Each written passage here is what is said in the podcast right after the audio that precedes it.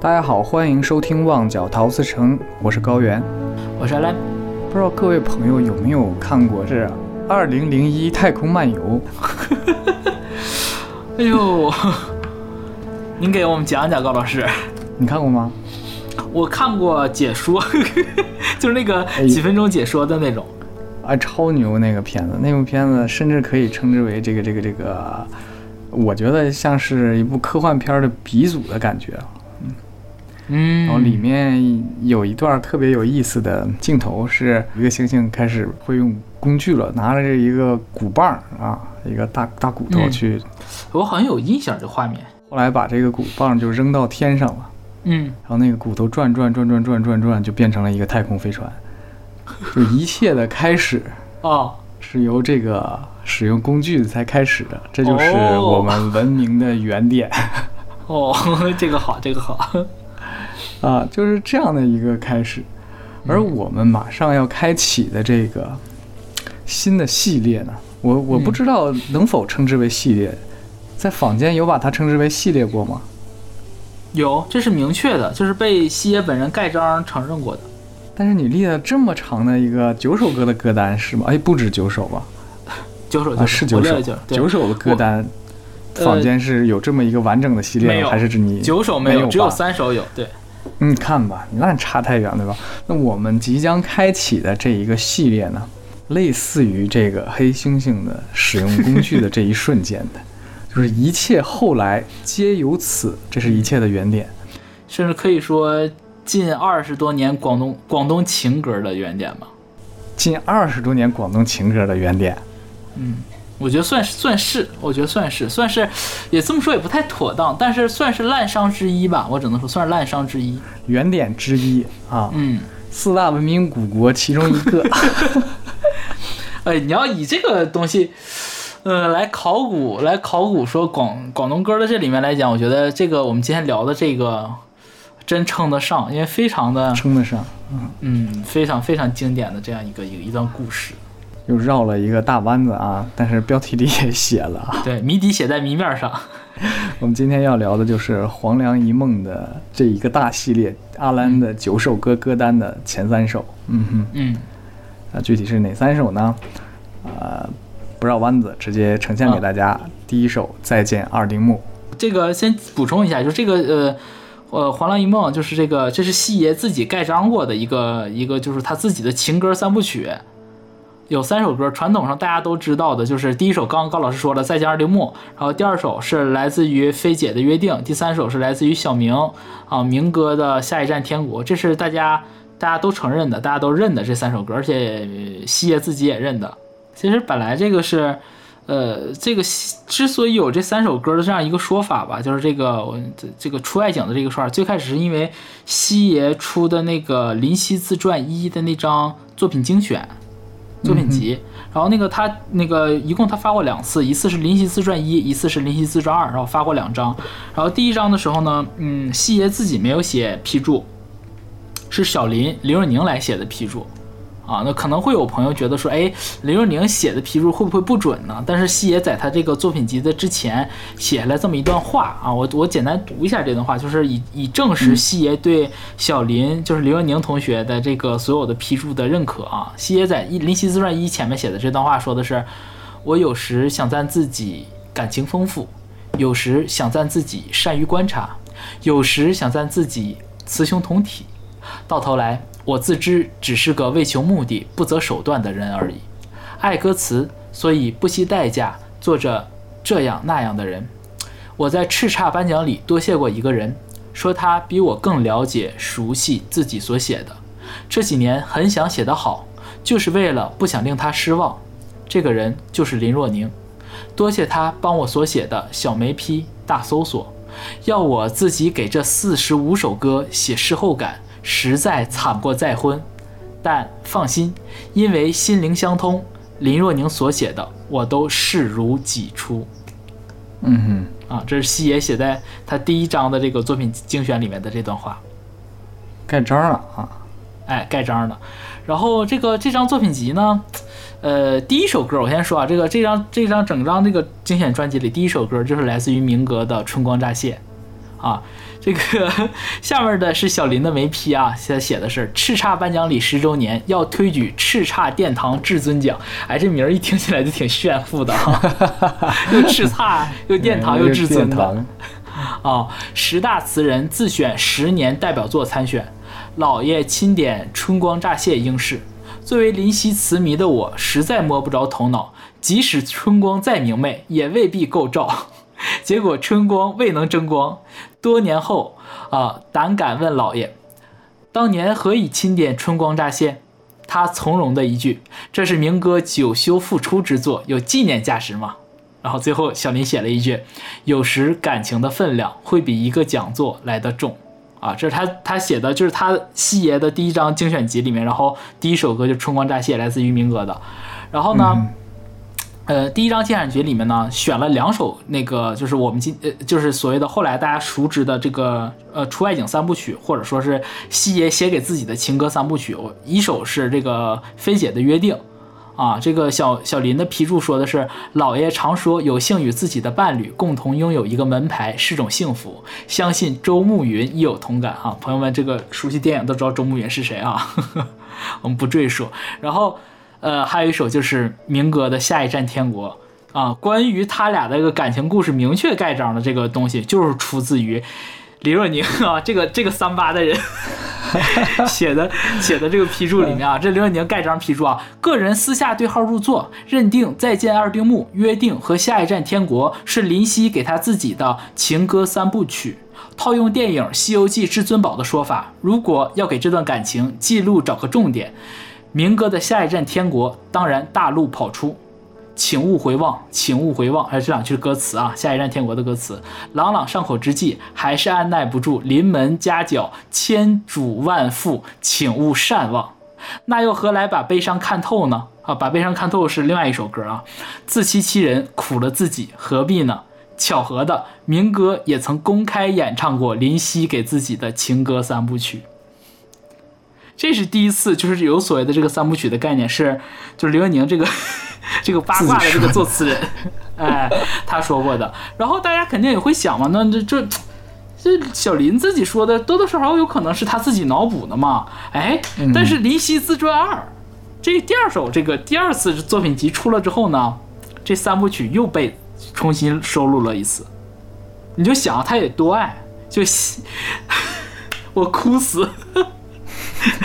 他好爱，啊，就是这种西爷真的很爱西爷，在他的第二张那个作品精选啊，就是《林夕自传二》里呢，完整的收录了这三部曲。第一张第一张作品精选里面没有收录《再见二丁目》，第二张作品集里面呢，这三首歌都收录了，而且是倒数三首，就是按照这个顺序来的，就是倒数三首分别是《再见二丁目》、《约定》还有《下一站天国》。然后很经典的是，第二次收精选的时候呢。收的三这三首歌都是明哥演唱的版本，嗯，而且两个人又对这三首歌第二张专辑的时候，两个人都做了批注，同一首歌。我先说一下这个《再见二丁目》啊，西野的批注。西野说，多年以后终于明白，二丁目是写快乐的玄奥，黄生却说是写自爱。距离何其远，明白一个人何其难。正如很多人问过我。二丁目是哪条街的二丁目？知者自知。西爷的批注啊，小林的批注写的是：我和老爷称再见二丁目这种手法叫出外景，要写景写的实在并不困难，但要令一棵柏树都有感情就殊不轻松。啊，中，在我填词之初，老爷总爱批评我浪费篇幅写生，徒有山光水色为旅发局服务，抢周良饭碗啊。周良是一个另外一个记者啊。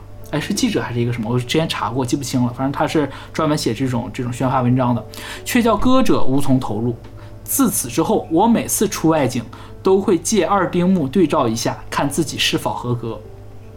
啊，当然他后来这个小林同学写的这个出外景，很多的出外景都非常成功啊。嗯，包括呃，包括有一首他的很诶很有名的曲名名曲啊，我要也不叫名曲吧，反正对于我来讲我很喜欢的，就是他写给阿萨的《明明》。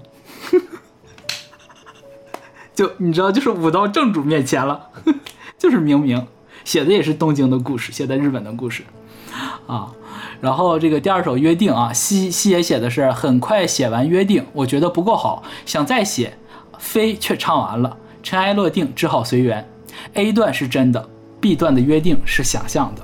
然后小林的批注是《出外景》系列之二，密切留意剧情发展，真是八卦的要死。我发现了，这作词人啊，十个里面得有九个都是很八卦的啊。然后到第三首《下一站天国》，西爷的这个备注就短短的一句话，但是怎么说呢？千言万语啊，情真意切呀、小明送过再见二丁目给我，我送下一站天国给他，就就不言自明了嘛，对吧？不言自明了。然后小呃，这个林若宁写的是《出外景》系列之三，老爷苦心经营，巧妙安排。你 看用这两个成语啊，苦心经营，巧妙安排，给自己的情歌三部曲现场版。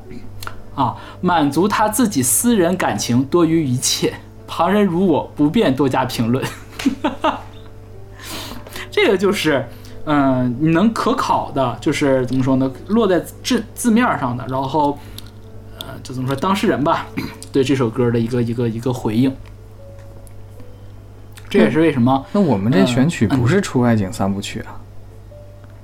我们选曲是啊，我写的标题，你仔细看，高老师，我写的是出外景三乘三部曲。三乘三部曲，就是这就是我要边又穿插了一些歌是吗？不是我穿插的，是西爷对这个事儿吧？就为什么我们刚才高高老师举的这个例子是 是举到这个《太空漫游二零二零零一》，这个这这就熟悉广东歌的朋友都知道，就是这个呃网上非常多的说法，对吧？有有有很我有一些是真的，有些是假的，我已经无从可考了，因为。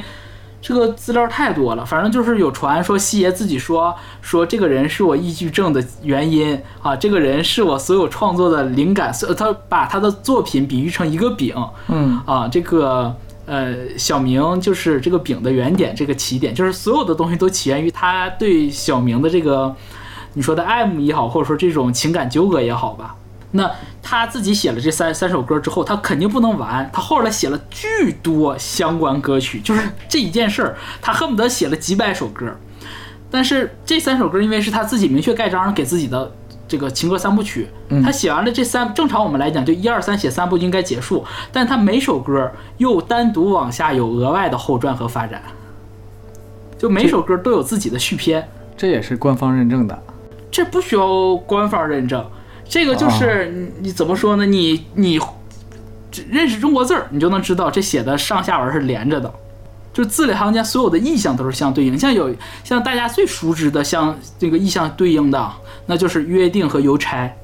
这两首歌所有的词的语义，然后意象都是对应在一起的。啊，那我那我明白了，就是出外景三部曲，一首歌再领两首，变成了九首歌对，每首歌后面都有两首。啊。也就是说，我们这这个九首歌将出三期节目，这三出外景三部曲，每每一首歌都会成为一期节目的，就就是主打，就是第一首的感觉，是吧？哎，第一首，对，哦哦，其实实际讲啊，就是，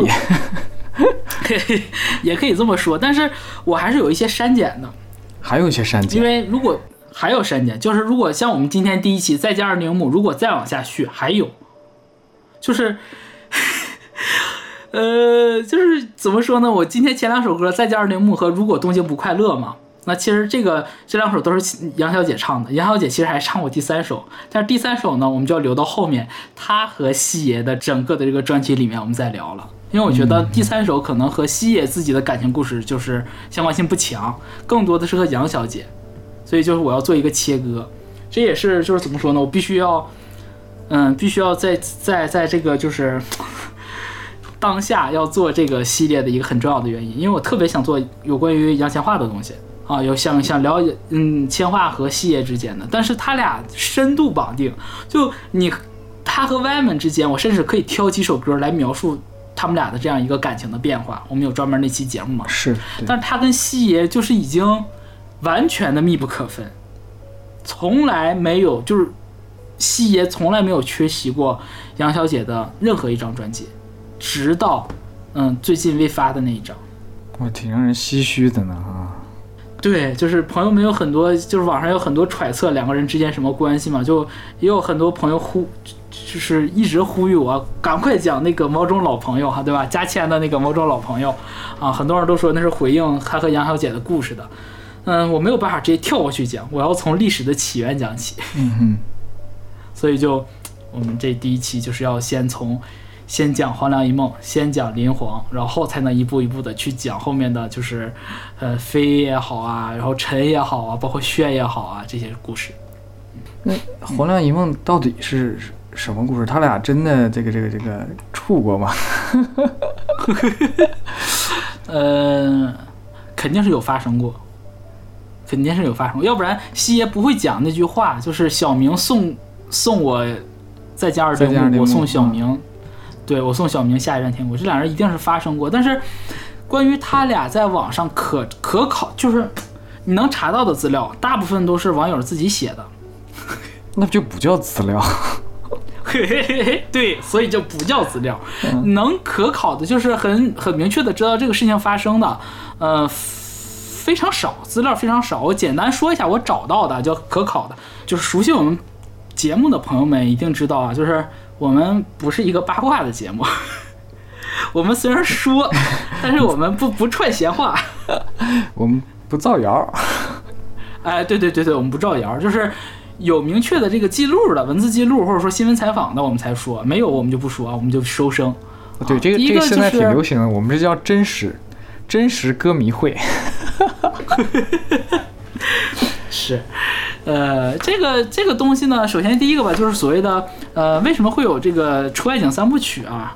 这个这个说法网上流传非常之广，我甚至没有找到呃能驳斥他的，也没有找到能证实他的。我只但是大可能大部分朋友都知道，我讲给不知道的朋友们听啊。嗯，就是呃，在一九九三年的时候，西爷和明哥一起，还有应该还有其他的朋友，他们一起去东京去看了 U2 的演唱会。嗯，看完演唱会之后呢，两个人就约好去，呃，怎么说呢？呃，背着去，就撇开大部队，两个人单独去玩儿。然后呢，他俩约好了之后呢，明哥没有出现，爽约西爷。等了他三个小时，哎，爽约了，等了他三个小时，等了三个小时之后，所以有了《在第二丁目》这首歌。但是后来两个人是有一起出行玩过的，他俩出行的这种快乐呢，都记录在了《约定》那首歌里。那至于下一站天国，就是代表西爷对明哥做的一个告别。可考的就是就是说所谓的或者说我们说这三部曲明确的就是这三就是这么短短的一个故事。至于他俩更亲密的东西呢，就记录在呃，明哥有一张专辑叫《明明不是天使》，那张专辑里面呢，西野写了非常多的词，然后同时呢，发出来的时候呢，西野写了一段花絮记在这个里面，然后也是呃，相信熟悉黄粱的朋友们肯定都是都能背出来了。我我也要读一下啊，这个西野对这他和他对明哥的这个感情啊，他说：“我从来没有写日记的习惯。”但与小明录音的十个夜晚，却随时可以写成几百字，以至几万字不等。天越黑，黄的声音越亮。录完了，有时候吃一宵夜，聊下去，很容易就看得见天色由蓝变白。他或我会说：“咦，天亮了。”仿佛已经做了够多的事情，连天都变了色。录音期间，除了他的歌声，听得最多大概就是他说的“犀利”。这句歌词不够犀利，这个歌名不够犀利。要用国语说出来，我不会翻成“厉害”“棒”“正点”等等，我会很累赘地说，这句歌词、这个歌名没有特色、形状、声音、态度，跟过去已有的一切没多大分别。一九九四年春。录音后，我们在路边小摊子吃东西，就地拿着 U2 的《Until the End of the World》的歌词来研究，提到了其中一句歌词：“I reached out for the one I tried to destroy。”于是想起了去年冬天，我们都在东京看 U2 演唱会，唱到这首歌这一句的时候，黄说：“Bono 每次唱到这里，都会从台上跳到人群里，他知道。”因为他在英国也看了两场一样的演唱会，是偶像制造了乐迷，也是乐迷支撑了偶像的存在。Bono 跳到了群众里，任疯狂的乐迷接触、抚摸、制造混乱、互相破坏或互相建立，都来自同一个举动。一九九四年三四月间，一年一度的电影节又开始了，让待在录音间里的小明好不安于世。看完一场电影，录一回音，又放弃另一场电影，那姿态如朝秦暮楚般内疚。后来他狠下心肠，只录音不看戏，什么都想做，什么都可以不做，做起来却有着异类的专一。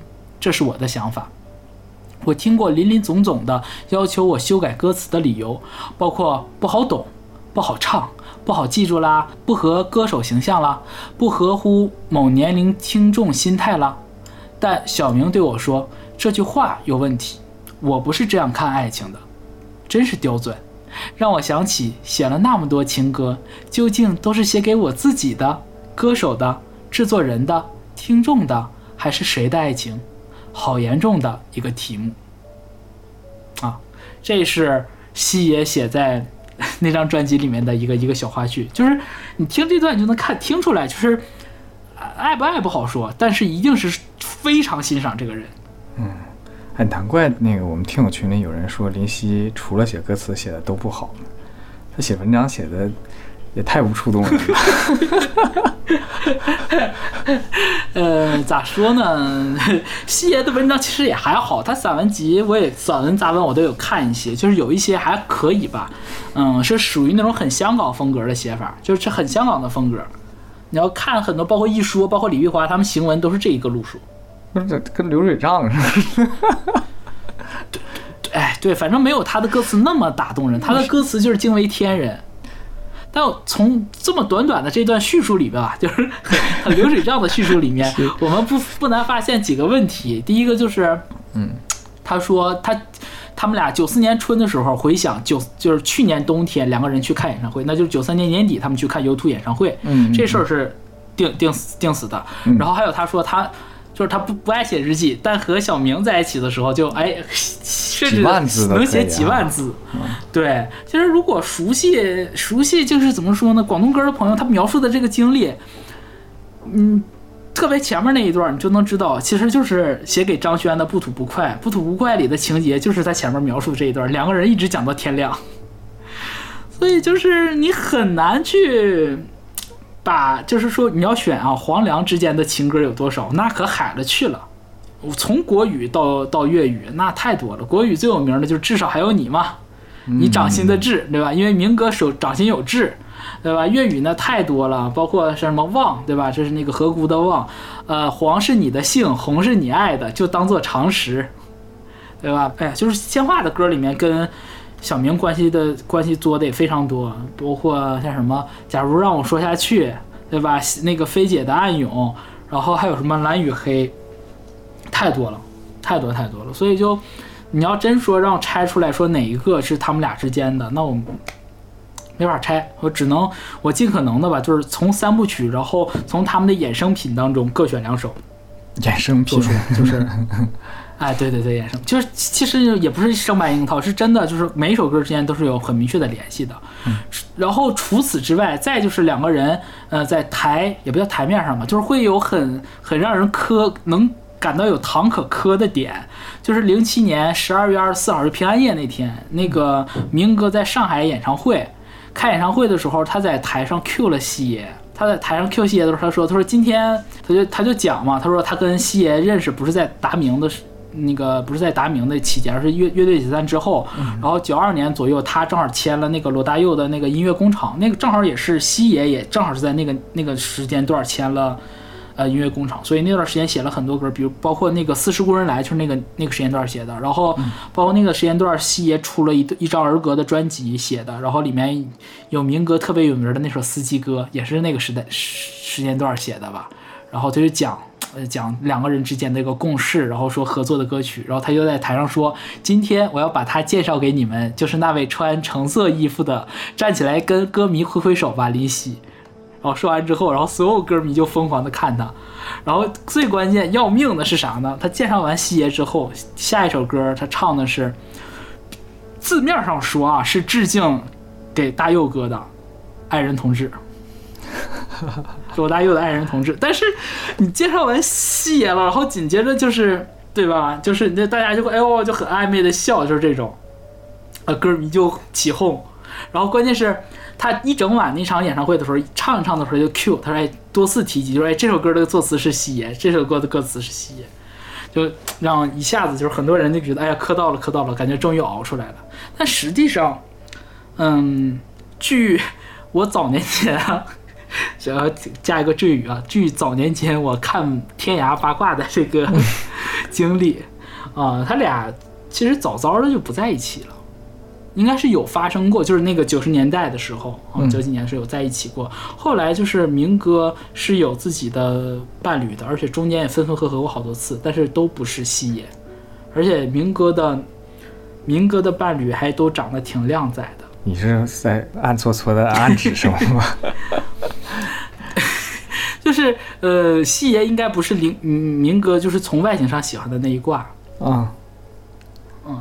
然后后来其实也挺有意思的，我听过一个，呃，西爷和明哥的电台节目是明哥做的，呃，粤语发音那个节目应该叫罗命偶长，就是罗命偶像，就是要命的意思，要命要了命的意思。然后那期主题一共做了十期节目，那期主题是爱情，明哥找了西爷来参加，来聊。你想啊，这个就是小明也是很会玩儿。敢敢叫西爷来跟他谈爱情，然后西爷在节目上说啊，我曾经，嗯，就是给我喜欢过的人写过歌，写过很多首歌去追求一个人，然后就甚至小明还问问西啊，你当时有没有，就是你之前对那个呃爱情是什么看法啊？西爷就说啊，我以前特别瞧不上，就是就是觉得爱情这个东西可有可无，直到深深的爱上一个人之后，那真的是要命，就是罗罗敏他说的是，就是要了命了啊，要死要活的就不行了。然后，你知道，就是他小明很爱 Q，就是他他他，你这个话吧，就是你应该知道，就是就算他后来可能西野有过其他的感情经历，但是你一定是发，就你一定是最开始的那一段，因为西野有明确讲过，西野在节目里头自己承认的，他上学的时候没有谈过恋爱，就感觉好多年没谈过呀，真的是，对，反正就。就是就是很就两个人，我就觉得一个人敢试探，一个人敢问，特别有意思。然后西爷还问过，呃，问问明哥，说是在灵与玉之间你怎么选？然后西明哥就说，我肯定是灵玉都要要，都觉得要合在一起，没有办法分开。西爷就非说，你选一个，你选一个，你分开，你选一个。然后然后明哥说，那我选玉。他说，因为灵可以有其他的朋友们帮我完成啊，玉的话就是他说，呃，就是。那意思就是你要你要趁着年轻或干嘛的啊？后面讲的反正挺多吧。然后后来就是呃，民国返回去问西野，西野也说那我也选玉，我也要玉，很好玩，很好玩的啊。朋友们感兴趣可以上网去搜一搜，挺挺好玩。而且那个里面你听到的时候，你会感觉这两个人，嗯，怎么说呢？就我感觉他俩的关系特别好玩，应该是那种有爱过，爱过之后呢还是挚友的关系，能感觉出来两个人在录音录节目的时候是非常亲密的。就没有那种所谓的隔阂，就如果甚至是你想，如果有隔阂，明哥也不会找找西野来，而且如果真的有隔阂，明哥也不会反反复复在众多场合一直唱这三部曲。那属于和平分手，好聚好散。甚对，甚至我觉得可能都已经后来两个人的关系已经就更多的是知己那种吧，应该一定是有发生过的。我。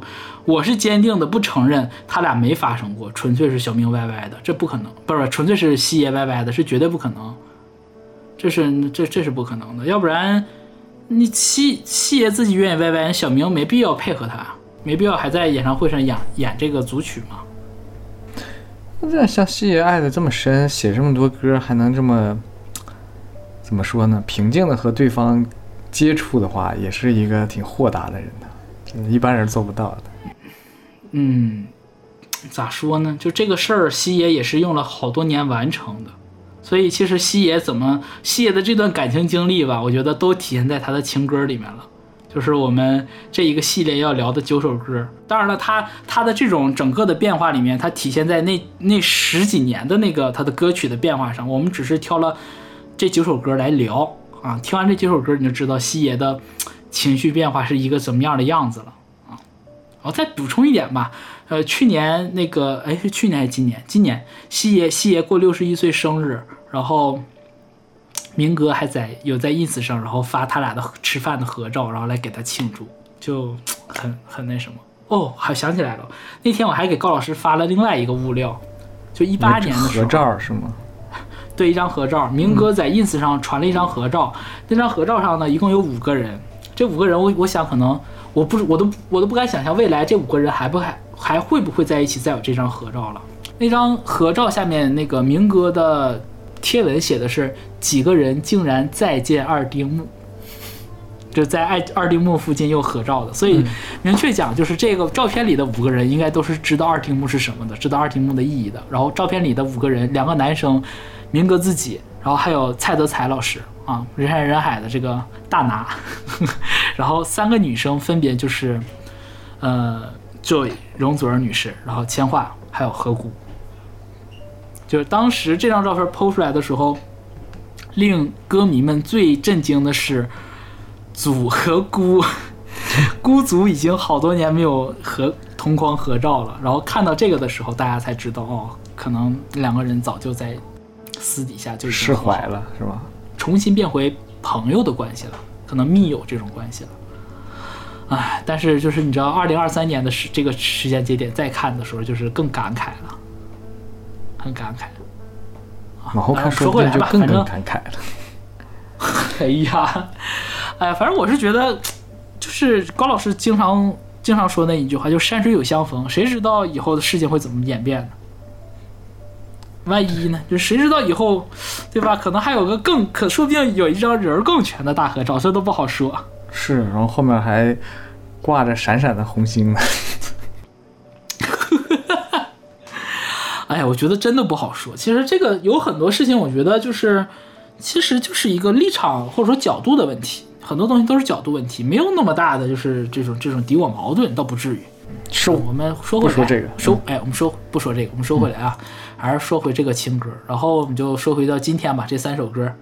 啊，第一首歌《再见二丁目》再见二丁目，这首歌，哎，这首歌可以说是呃黄粱的起点，也可以说是呃千画和西爷结缘的一个起点。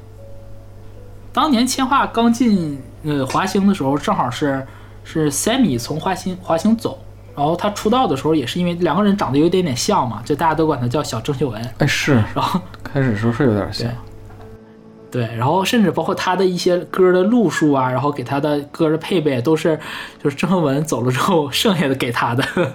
所以他的第一张专辑还第一张专辑出，其实西爷有写，第一张西爷和歪门都有出场，只不过两个人写的东西都不是，就是就怎么说呢？实话讲就是行货，嗯，都没有到掏心掏肺的那种程度来写。所以就第一张专辑，我认为比较好的可能就是《狼来了》，那个应该没记错，应该是冯正老师给给千华写的。然后来到第二张专辑的时候呢，就是西野写的这首《再见二丁目》，就是发行自一九九七年六月十三号的专辑，叫《直觉》。这张这首二《再见二丁目》，千华唱完之后，西爷听了就说：“以后我要把最好的都给他。”这是有明确的讲的，就是西爷夸过好多次。杨千嬅这个好一个新人，你想这是他第二张专辑，他竟然能把《再见二丁目》里面的情绪唱出来，就是西爷想表达的那种情感。上一个能表达西爷情感的人，可能还是王菲，啊，不是王菲啊，上一个能表达西爷情感的人应该是张国荣，对吧？菲姐唱的，菲姐其实也唱出来西爷表达情感，但是菲姐会有更多的自己的理解加进去。她没有跟，就是她跟飞爷同频，不，她跟西爷同频又不懂又不同频。同频是两个人对有些东西有共同的理解，不同频的点是他会有他一些个怎么说，一个出于一个艺术家的这种自觉的解读。但是千画唱的应该就是西爷想要的。我我在小时候，多小小时候了啊，啊，嗯应该得有十十几年前吧，啊，小小一点的时候，我后生仔的时候，可以吧？啊，呃，小一点的时候听的时候，其实就是觉得还行，但是我不理解为什么西爷会对切花，就是他唱的也没有到那么惊世骇俗的地步。就高老师应该也听了嘛，对吧？《再加上铃木》这个歌，你感觉就好听，但是你很难理解为什么就西爷一听这个就哎呀就是他了，他为什么听别的女歌手的时候没有这种感觉？这个也是真的我，呃，这也是我怎么讲呢？就是我我我一直就把这个这个三乘三部曲留到这么后期的一个原因吧。就我们做节目做这么长时间，就是我个人是有亲身经历过这个三部曲的每一个阶段的。当我经历过之后，我才知道。西野想表达的是什么，然后以及千画唱的是有多么精准，把那个情绪的表达，就是你只有经历过之后，你才知道。哇，你这个噱头拉的足。嗯，就它是一种很玄妙的这种东西，它是一种很玄妙的感受吧。先先讲一下吧，这个《再见二丁目》是讲这个两个人。闹别扭那个时候，七爷心情很荡的时候写的啊。嗯，然后因为等他仨小时嘛。对，等仨小时没来，少约了，心情肯定就不美丽啊。跟黄美丽约会，黄美丽没来，自己的心情就不美丽了。嗯，作词是西爷自己啊，这没什么好说了。九部曲我们就不见，这这首歌就不介绍作词了啊，这都是西爷。额外补充一点，西爷在节目中有自称“哇，情歌小王子”，他也称小王子我？你确定是这么说吗？对对对对对对对对，真的真的，我我我不白瞎，真的，我这他他真的自称的，他他在电台节目里自己跟那个跟那个明哥说的，电台小不是我情歌小王子，所以你知道那种感觉有一种我我东北宋仲基那种感觉，就是这种。就差不多那种意思啊，就很可爱的。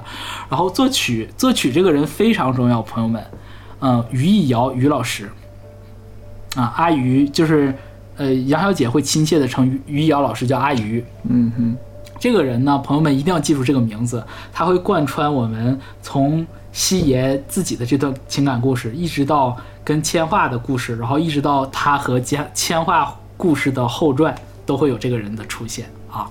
然后编曲和监制都是古仲仁老师，啊，这个我们就不额外介绍了，反正就是资深老前辈啊。我们就重点来到歌里啊，这首歌，呃，我们今天的三部曲里的第一首啊，我给他定的，嗯，四个字的标题就叫事发现场。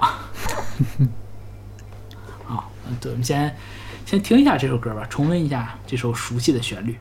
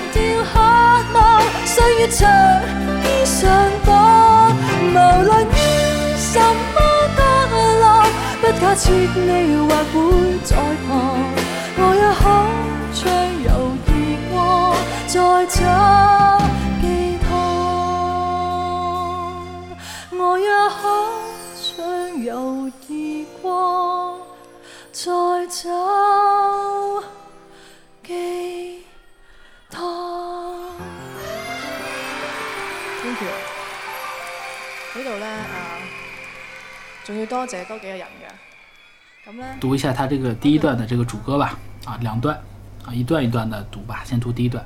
嗯满街脚步，突然静了；满天柏树，突然没有动摇。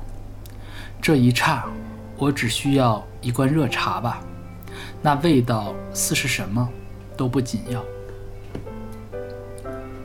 就是这两句，当年就是我在特别低谷期的时候，就是跟可能跟我觉得是比西野那段经历是有过之而无不及的阶段。高老师是了了解的，就那段就是失魂落魄，整个人在就是被被这个被这个这个情感上的重创直接干懵了，一个大锤直接抡懵，整个每天人就是浑浑噩噩那种状态。不，就是你说清醒吧，也是清醒的，就是但你说不清醒，就是脑子里头像浆糊一样很乱。那段时间听这个歌，我就觉得，就是特别前面两句，满街脚步突然静了，满天柏树突然没有动摇，它本身上就是，嗯、有一定文字的美感，同时我也说不出来它有一种什么样的魔力。直到我这些年就是真的从低谷期走出来之后，我才醒悟过来。我说这两句为什么大家都会觉得他写的那么好，或者说，嗯，被他触动那么深？你从纯技术的角度来讲解的话吧，其实动人，但不足够动人。一定要结合，如果你真的受过足够深的伤的时候，你才能读懂他说的是啥。其实就是你魂消魄散。你注意有这个形容词啊，魂销魂销魄散，嗯，对，就是你已经失魂落魄了，你的就是怎么说呢？三魂七魄得有，得得有四个不在你身上，三魂七魄得一半不在，是不说死得五个吧，得有一半不在你身上的时候，你会有一种什么感觉？就是外界发生的所有事情都跟你无关，你不在意。外边无论说是哎谁开演唱会了，或者说是呃你要做一个什么汇报，或者说什么东西打折了，就是你你你自己的内心还是还不平静，你根本没有余暇，没有额外的这种余欲去关心你身外的世界，或者说一个更形象一点的吧，就是电影里面经常会有那个人被叭打了一拳。就是拳击手叭打了一拳之后，然后那个人会耳鸣，然后周围的一切的什么呼喊的，你看这会儿镜头就会显嘛，然后有人过来了，有人干嘛的，然后你会发现这个被打晕的这个人啥也听不见，眼睛也是模糊的，会感觉那一瞬间世界就是静的，就是那种感觉，就是那个感觉，就是世界与我之间突然多了一层玻璃罩，时间就好像子，甚至你可以说是有点像子弹时间，但一瞬间啪停住了。凝固了，所以才是满街脚步突然静了。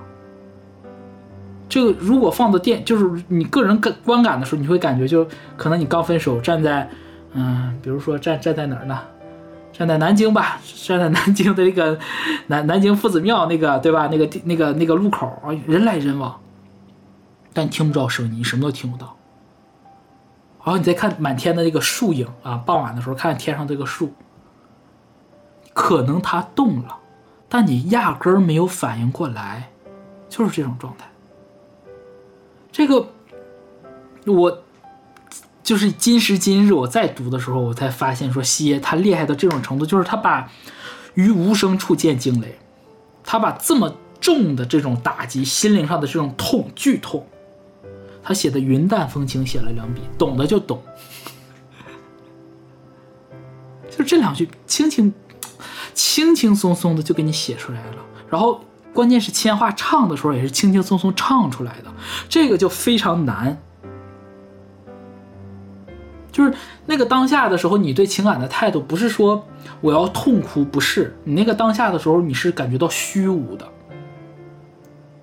可能后面有痛哭那一趴，反正我个人的情感经历里面，那个那个当下的时候，整个人是飘的，就是对方在跟我，嗯，我我记得那个那天，我我我的 我的事发当天啊，是上午的时候，对方过来跟我讲，然后我我下午还有我下午有有 summer 有有有东西要做，嗯。就一直到去上课，然后去做收集资料，然后因为还要和那个组员，哎呀，这 我怎么说特别不好啊，特别对不起当时的我的两个呃好好朋友啊，就是让我那个 summer 做的心不在焉的。本来那那个下午是我们要要有事儿要做，然后去对一些东西，我整个人就是飘的，跟我说什么我就晃神儿，我就晃神儿，然后就是我我一直就特别特别焦急，一直等到就是下午可能六七点钟，我这边的事情结束了，然后我才有心情去，就开始焦急的才出现。但是那整个下午的时候，那个状态就像这种，就是飘的。嗯然后我我那个时候我应该有跟高老师有发信息，十点十一点的时候，那会儿是国内应该正好是晚上。我跟高老师说完之后，高老师应该那边是应该睡觉，然后等他醒醒了之后，就开始接受长达几年的开，就他可能以为只是一天晚上，后来不甚至是无法想象是长达数年。啊，真的吧？这你说这个是我我后来就这个我从这个低谷期真正走出去，是花了多少年？回国了都好一阵子。对吧？那可能就得有正经得有五六年，正经是哎不止，不止，可能正经得五六年六七年，这个事情。如果你把这个这个开启一段新恋情当成一个明确的里程碑来算的话，就是这么长时间，对吧？嗯，非常长。如果我们在自己的心里找不着这个里程碑，就从行动上找嘛，那就是确定新的一段关系，代表彻彻底底走出来，对吧？对，所以就后面可能有更多的痛的时候，但是最开始那个当下，真的就是就是两句的感觉，就感觉我和这个世，就是我为啥我用了“魂消魄散”这四个字呢？就是一瞬一瞬间，真的感觉就是天天塌地陷，灵魂出窍，我不是我了。就从来没有感受过，就是魂魄离体的感受。就是这个，我现在的我就是一具行尸走肉，我的魂儿都已经没了，我也不知道魂儿去哪儿了。肉身非常空虚，就那种巨大的虚无感。所以就是后面西野才会写这两句，只有你有巨大的空虚、巨大的虚无，才会说这一刹我只需要一一罐热茶吧，那味道似是什么都不紧要，因为我那个当下，我的五感六识全部消失，我没有感受了，如堕冰窟。哎，你也不能说没有感受，还能感出来冷，刺骨的冷。所以那个当下什么，有一点点热量的东西，带一点点温暖就够了。我需要的不是热茶，我需要的是温热。嗯哼，我需要有个人温暖我。可能西爷在那个当下，可能他就是他他没有没有什么朋友可以找，或者说没有谁可以说，他所以说当下我需要一个一点点的一个能被我真正握在手里掌握到的一个可靠的一个东西，来让我来让我怎么说，不至于不至于那么无所凭借吧。但我当我的那个当下，我可能我大大言不惭的说，肯定是比他要痛苦的多，因为他因为他人，对他只是等人。我那个当下就真的是是直接就人给击崩溃了，直接就人就崩溃了。就他那是有个时候就你是没有期待。对，对我那个时候是绝望，那时候真的是绝望。那好像那会儿白天黑夜又都是有有有朋友陪着，那会儿高老师远隔重洋，没日没夜的，啊、陪我陪我聊，跟我说话。然后哦，那会儿还有其他的好朋友也是，即便后来的时候，因为正很尴尬的一个时间段，那会儿正好是暑假，然后有的有的好朋友就那个时间段就回国了，然后有的好朋友就很不放心我，宁可回国了之后也是岳阳也要跟我，就是就是无论聊什么事情吧，都是要开解我。是不是不是开解我，就是呃，他怕我难过。有一些朋友就是跟我聊一些有的没的的事情，嗯，就希望让我不去 focus 在那个之前的痛苦上。那个时候就是那种感觉，我就真的是听这首歌描述的，它不是巨大的痛，它是那种下坠的过程。就是这个，这是一个坠入一个无底洞，你不知道这个坠落什么时候会停止，因为没到底儿。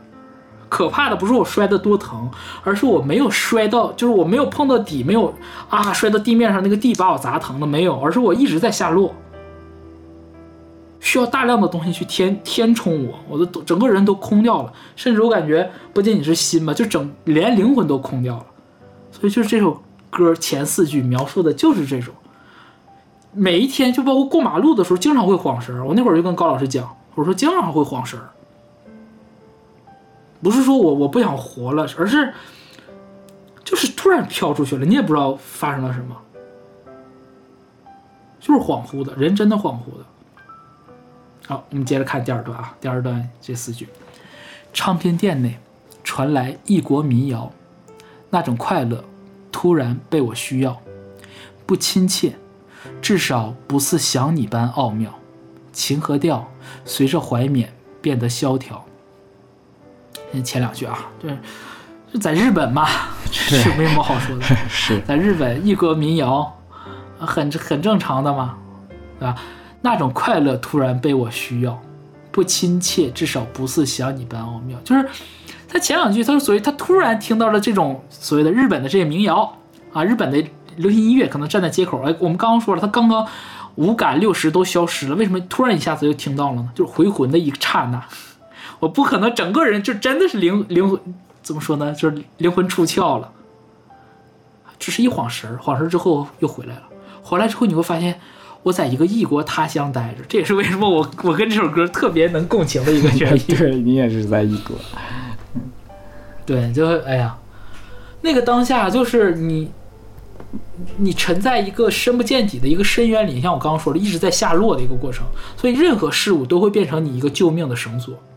所以在这里面，异国民谣这种那种快乐突然被我需要，就是西爷在彼时彼刻能抓住的唯一的一条自救的绳索。可能歌曲是很欢快的，嗯，可能甚至是唱着歌的人，可能有街头艺人在表演，我们不不得而知。只是知道肯定是有一种怎么说呢，不同于西爷当下心情的这种音乐，在街头响起。那西爷说了，不是说因为这歌多好听，不是说因为他多喜欢这个歌，而是不亲切，至少不似想你般奥妙。就我并不是真的懂，或者说我欣赏这个日式民谣的这种快乐，我只是在这种急痛的刹那，需要一些无关的内容，重点是无关的内容。塞满我的脑海，好让我不去想你。因为一旦开始想你，就是他最后一句话：情和调随着怀缅变得萧条。啊，情和调这一句，西爷当年在那个北大的为民讲讲台，呃，讲堂上，也哎是讲坛还是讲堂，反正是那个一个讲座吧，啊，在北北大的一个一个讲座上明确讲过，这个情和调不符合文法。小朋友们不要学我，他为了拆拆合辙押韵，他拆字儿了，也可以呀，我觉得情调嘛，我觉得也行，你就许你祖师爷爷用，我们底下这徒子徒孙不让用啊，是就用就用偏用 啊，反正就是前两前两段主歌吧，反正你第一次听的时候，你会感觉你的心突然就被拉下去了。不是说拉到有多疼，这种和和歪门那种歪门写绝写破相是两种感觉。歪门写绝写破相是那种就是把自己沉到泥土里，巨大的痛啊，什么断断利刃擦身啊，就是这种。什么影子都哎，我都背不住歌词了。反正 anyway 吧，就是拉祭祀不取那里面形容的，他是把自己的那种急剧的伤，有一种自虐的倾向出现，你会感觉那种视觉上的。能有有一种通感，你通过视觉的这种观感感受到自己的肉体上的这种痛，但西爷完全是剑走偏锋，走另外一种。你如果没有感受过，你会感觉平平淡淡的，是因为还没爆发，是因为打了个措手不及，人都懵了，所以才会这样子。真正到极度悲伤的时候，你是哭不出来的。就是哭不出来，绵延的。那紧接着我们副歌部分啊，呃，到非常经典的这个歌词，也经常有朋友们在我们这个听友群里面留言问啊，阿来什么时候解释一下这两句词到底什么意思？来了，原来过得很快乐，只我一人未发觉。如能忘掉渴望，岁月长，衣裳薄。无论于什么角落，不假设你或会在旁，我也可畅游异国，放心吃喝。这段咋说呢？你乍一听啊，一点儿都不悲伤，感觉特别豁达。对，都放心吃喝了嘛。对吧？你看它字面意义上，咱解释一下，就是光看字面啊啊，原来我过得很很很快乐，就我自己不知足，我自己没发现，对吧？如果我要能把把我这种渴，大家都说渴望是啥，就我忘掉对一个伴侣的这种渴望，然后后面两句有点难懂啊，岁月长，衣裳薄，我们先不不解读啊。好，后面啊，如能忘掉渴望，哎，我忘掉对这个人的爱的话，那么无论在哪儿，无论于什么角落，我只要不想，我只要不假设你。哎，如果你在我身边该多好！如果你能陪我来这儿玩该多好！我也可以自己一个人干嘛呢？畅游异国，哎，上国外旅游，对吧？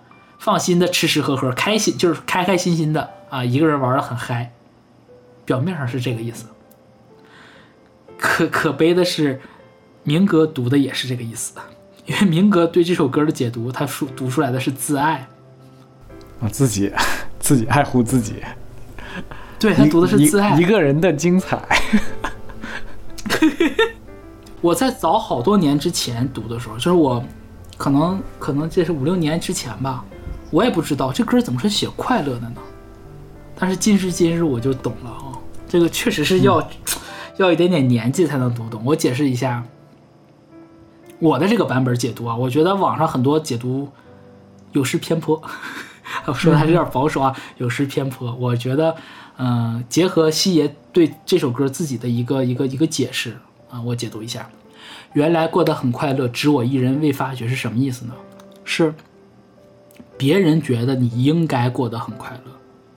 哎，可能你看，哎，你看你这个这个这个事业上又好，挣的又多，对吧？也没有什么烦心事儿啊，又在上升空间，还有接不完的 case 啊，家庭很幸福啊，这个爱情也还行啊啊，就可没有爱情的部分啊啊，可能就是哎呀，这个这个，嗯，想买啥能买啥，想吃啥能吃啥，有房有车，没有任何操心的，你怎么还能愁呢？所有人在世俗的眼光里，别人都觉得你应该是快乐的。你符合世俗对快乐的所有标准，但可怕的点是，世俗虽然觉得你应该快乐，但是你是唯一的，怎么说？你是你快乐的第一负责人，第一责任人，你自己丝毫不觉得快乐，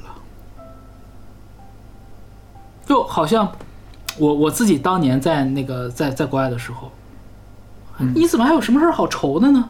对吧？你也哎也也出国留学了，各方面也都挺也都还不错，对吧？没有任何能让你烦心的事儿，你就上上学学习也还可以啊，也没有没有什么值得烦恼的，你就是日子平淡的过，幸福的过，不挺好吗？但你自己不觉得，你感觉不到一丁点的快乐，就是我可能有一切在世俗看来应该快乐的东西，但是唯独我最想要的那个我没有。没得到，嗯对，这个是最可怕，就是你有两种不快乐，一种就是我什么都没有，我什么都没有，但我得到一样我就足够快乐了；另外一种就是我什么都有，在外人看来我什么都有，但我最想要的那个我没有。这种东西你知道这个人是谁吗？有一个代表人物，谁？就在别人看来他拥有一切，但是其实他自己最想要的那个东西他没得到，嗯，就是虚竹。哎，对，虚竹是是这样的，就是，呃，金庸先生在写的时候也是明确把虚竹就写成这样一个形象的，他最想要的他得不到，就是你你不能跟别人说，你这个东西跟别人说，哎呀，秀秀是吧？炫耀炫耀，哎呀，对凡尔赛对对对对啊，还不知足呢。啊，你还想啥？人生还是想啥都全乎啊？不可能的，对吧？有一点点微小的缺陷还不知足吗？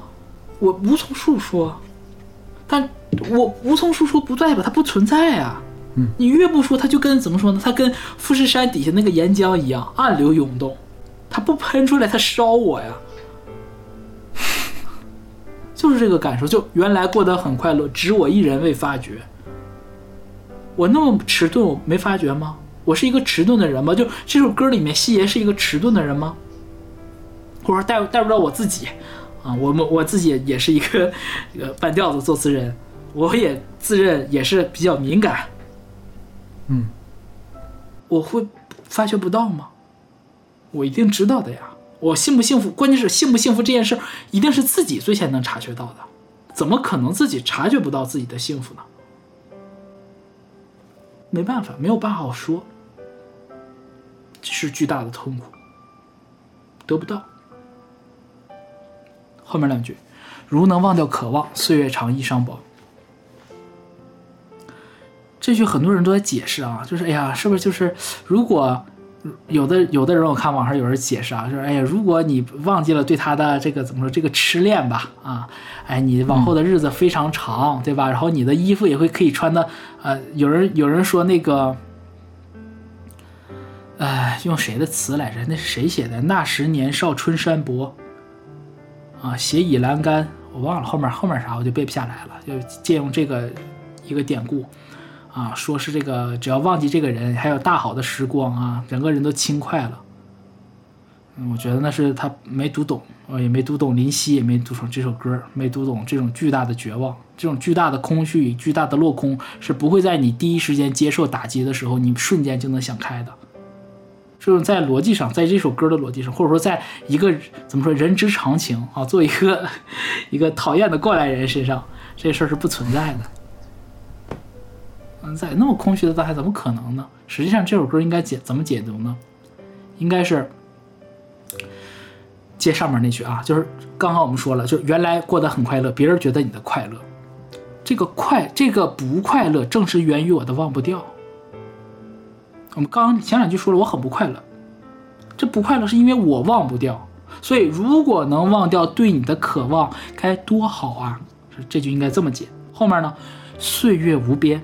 我的单薄衣衫怎能耐得住这爱而不得的寒冷？所以它应该是倒过来读。岁月长，衣裳薄，如能忘掉渴望，这感受像什么？就好像，也不用好像，就是吸。你在漫漫长夜里等一个人，漫漫长夜里等一个人，可怕的点在哪儿呢？可怕的点是你不知道夜何时结束，你又怕它结束，又怕它不结束。如果结束了，这个人不来怎么办？如果他不结束，我要等到什么时候算一站？这第一个。第二个，也不知道那个人会不会来。夜是不确定的，人也是不确定的。更深露重，夜凉如水。这个当下，正常人啊，那个当下你那么冷，你肯定很想回家。可是你心中还存了万一之念，万一他来了呢？万一他来了，我没有继续等他，我是不是就是错过了？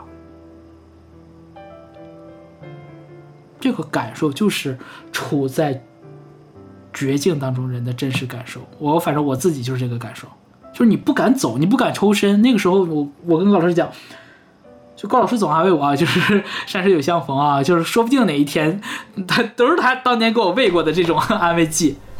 但是那个当下，你只能吃那个安慰剂，因为你。你心底里就是我放不下这个人，我放不下这个人。我也知道，如果忘掉这个人，我后面日子过得会很轻松。但是我放不下。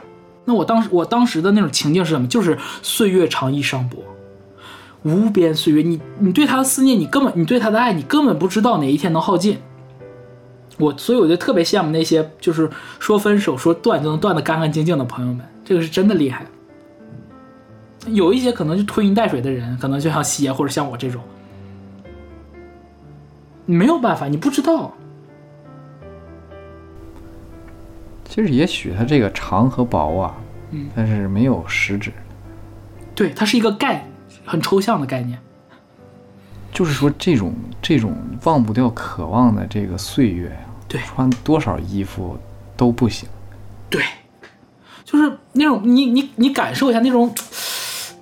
它是一种感受，对，就是这个岁月啊，一秒也是长的。这个衣裳啊，这个十件羽绒服也是薄的，就是这这种感觉。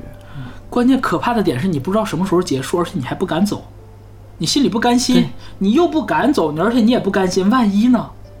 万一呢？就是你知道人最怕的就是万一这两个字儿，就你要给自己留个念想。那个当下你是不可能就是哎呀，我俩我完了，彻底玩完了，我不寻思了，怎么可能呢？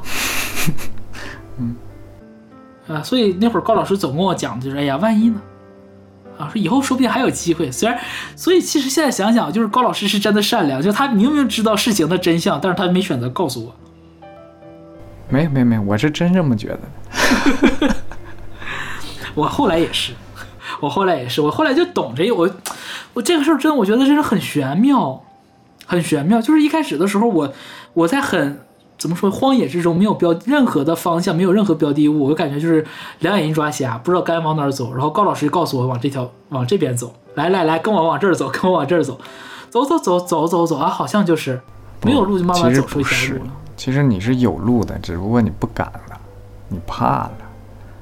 怎么怎么可能？就是说，每一个人，呃，就失恋也好，或者怎么样也好，放不下的那个人，他一定是想复合，想回到过去，想嗯找回的。对，那为什么想这么做而不敢这么去做呢？就是嗯怕了。所以其实不是不是你说的两眼一抹黑的，是有路的，只不过你不敢，而我只是帮你说可以走，嗯别怕。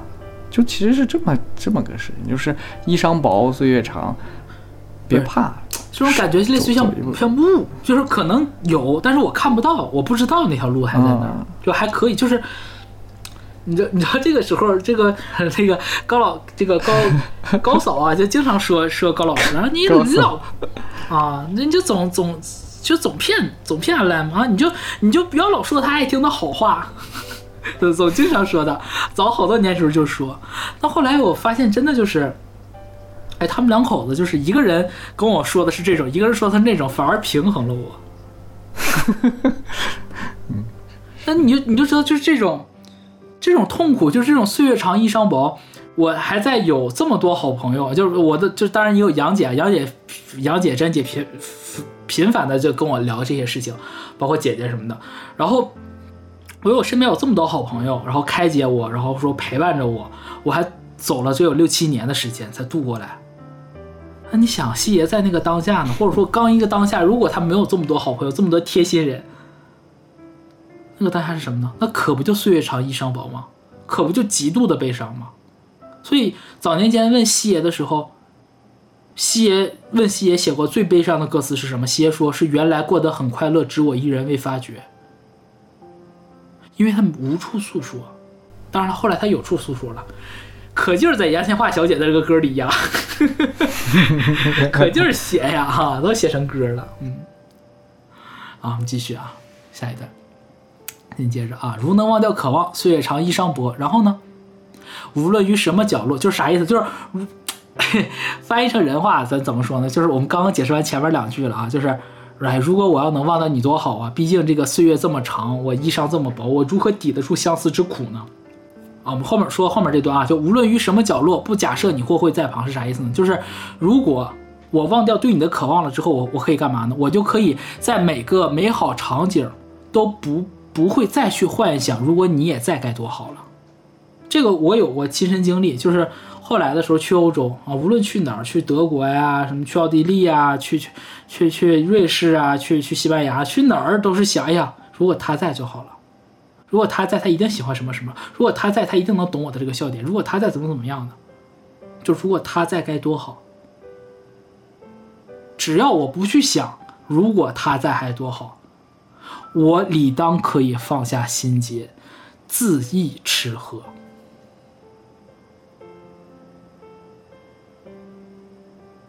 可咋说？可可是我就是忘不了对你的渴望啊！这个事儿就我们刚刚说，这是假设。他说不假设你会会在旁，他所说的不假设这句话本身就是一个假设，属于双重否定，等于肯定了，对吧？他说哦，我我只要不假设你在旁边，我就能畅游异国，放心吃喝。但是怎么可能呢？一定会假设的。甚至西爷之前也说过，说曾经认为旅游最就是最大的快乐就是两个人一起旅游。就是这种东西是一种本能，就两个人在长时间的亲密接触之后，你就会想要分享生活中的日常的所有点点滴滴，美好的、不美好的、开心的、不开心的，任何一个微笑，我都会想到你。第一个想分享的人都是你，是完全无法自制的。这种这种东西其实更可以说明我们刚刚上一句上一段的所谓的“岁月薄而衣衫长”，啊，不是“衣衫薄而岁月长”。岁月长，嗯，对啊，因为你抵不住这个，就是你抵不住这种所有的小事儿对你的侵蚀，这个就是衣裳薄。你不知道这种小事儿，你想起它的次数要重复几十万次、几百万次才能结束，这个就是岁月长。其实整整段副歌，整段副歌其实是清醒的知道如何自救的，西也很懂很明白怎么自救，就是我忘掉对你的执着，我不想你就好了，我把这个事儿放下。可是，可是，医者不自医。嗯，是，对吧？高老就是高老师父亲常说的啊，自己的锄头锄不了自己的地，都明白。但是就是沉溺苦海无法自拔，没有办法，一点办法都没有。紧接着我们第二段主歌啊，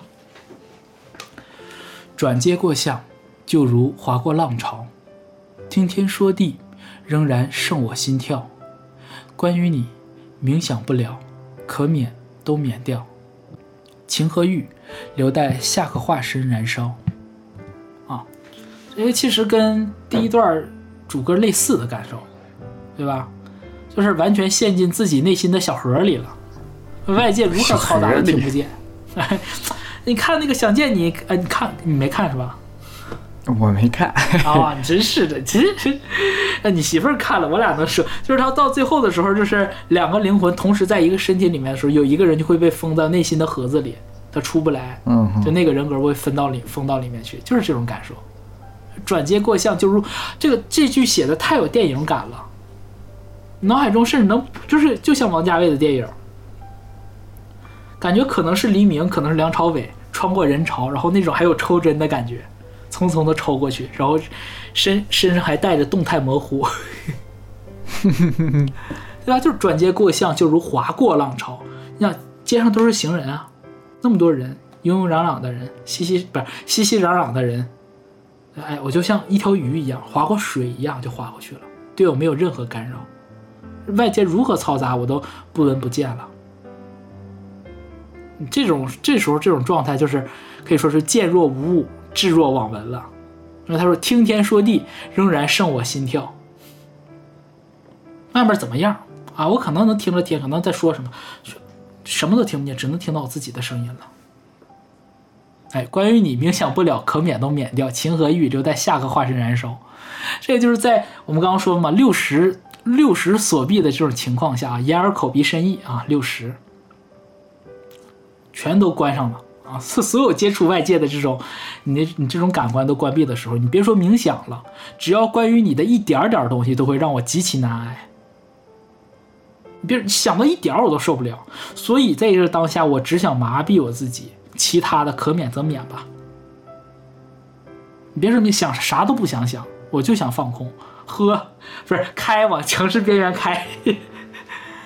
哎，这个也有这种感受。这很多情歌，我怎么说呢？就是你自己亲身经历过一次之后，你就知道很多情歌写的都是有故事的人，一定是 呃有过这种感受啊。甚至到这个时候，你就会悲观的觉得，可能就是我对于你的这些炽烈的情和欲，只能留到下个像你一样的人出现，我才有机会燃烧。就类似于，类似于我们我们上一期节目聊到小可同学的那种感受，可能他可能没有那么苦，可能这这是类似的感受吧，就是，就你觉得无望，就是我我我又喜欢你。但我又知道，我好像跟你就确实没有希望，我与你多半是真的无望了，我能怎么办呢？我那个当下，我不是说我喜欢另外一个人，我只是在想，有没有一个像你这样的一个傀儡，一个化身，能解救我，就是病急乱投医的这种感觉。所以你看，就是人在受到这种就是情感冲击的时候，一个巨大冲击的时候，人是人是容易很怎么说？人是往内缩的，就好像刺猬受伤了之后，它不是哎把爪儿打开，整个人蜷缩在一起。动作上是如此，心理上也是如此。它是向内走，向内去找找寻这种比较安全的，会躲起来。然后紧接着，呃，副歌第二段副歌和第一段是一样的啊，重复了一遍啊。原来，原来过得很快乐，只有一人未发觉，一直到最后的这个不假设你会会在旁，我也可畅游异国，放心吃喝。然后，本首歌最后一段的副歌，呃，改了几个字啊，读一下。原来我非不快乐，只我一人未发觉。如能忘掉渴望，岁月长，衣裳薄。无论于什么角落，不假设你或会在旁，我也可畅游异国，再找寄托。啊，我也可畅游异国，再找寄托。最后一句话他重复两遍，就是从第一句他就改了一个字儿嘛，就是原来过得很不是不是改了一个字，原来过得很快乐，他这边改成原来我非不快乐，用了一个双重否定。这其实等于说程度会更强硬一点，过得很快乐啊，好像是一种感受，原来过得好像是一种感受，但是我非不快乐是一种下的判断，你没病，就这意思。你上上上医院去检查，哎，你没事儿，大夫给你下了一个诊断书，它有一种应该的含义在里面。我非不快乐，那就是我应很快乐的意思嘛，对吧？但可怕就可怕在你越是应该快乐，我就越不快乐。他会这种怎么说呢？这种世俗意义上的这种这种幸福，会强化你内心当中的这种不幸。有这种对比，会显得你这种更缺失啊！不是，这第一段改了之后，会感觉这种情呃情绪上的这样一种变化，一种递进。嗯那最后改的呢是最后这一句话啊，无论于什么角落，不假设你会不会在旁。他说什么？上面第一段写的是我也可畅游异国，放心吃喝，这边改成是再找一寄托。他嘴上说着是可以再找寄托，可是咋说呢？就是这个这个事儿吧，就我经历过，我知道，就是这玩意儿就是自己骗自己，你自己明白你自己咋回事儿，你怎么可能会有其他可寄托的事儿呢？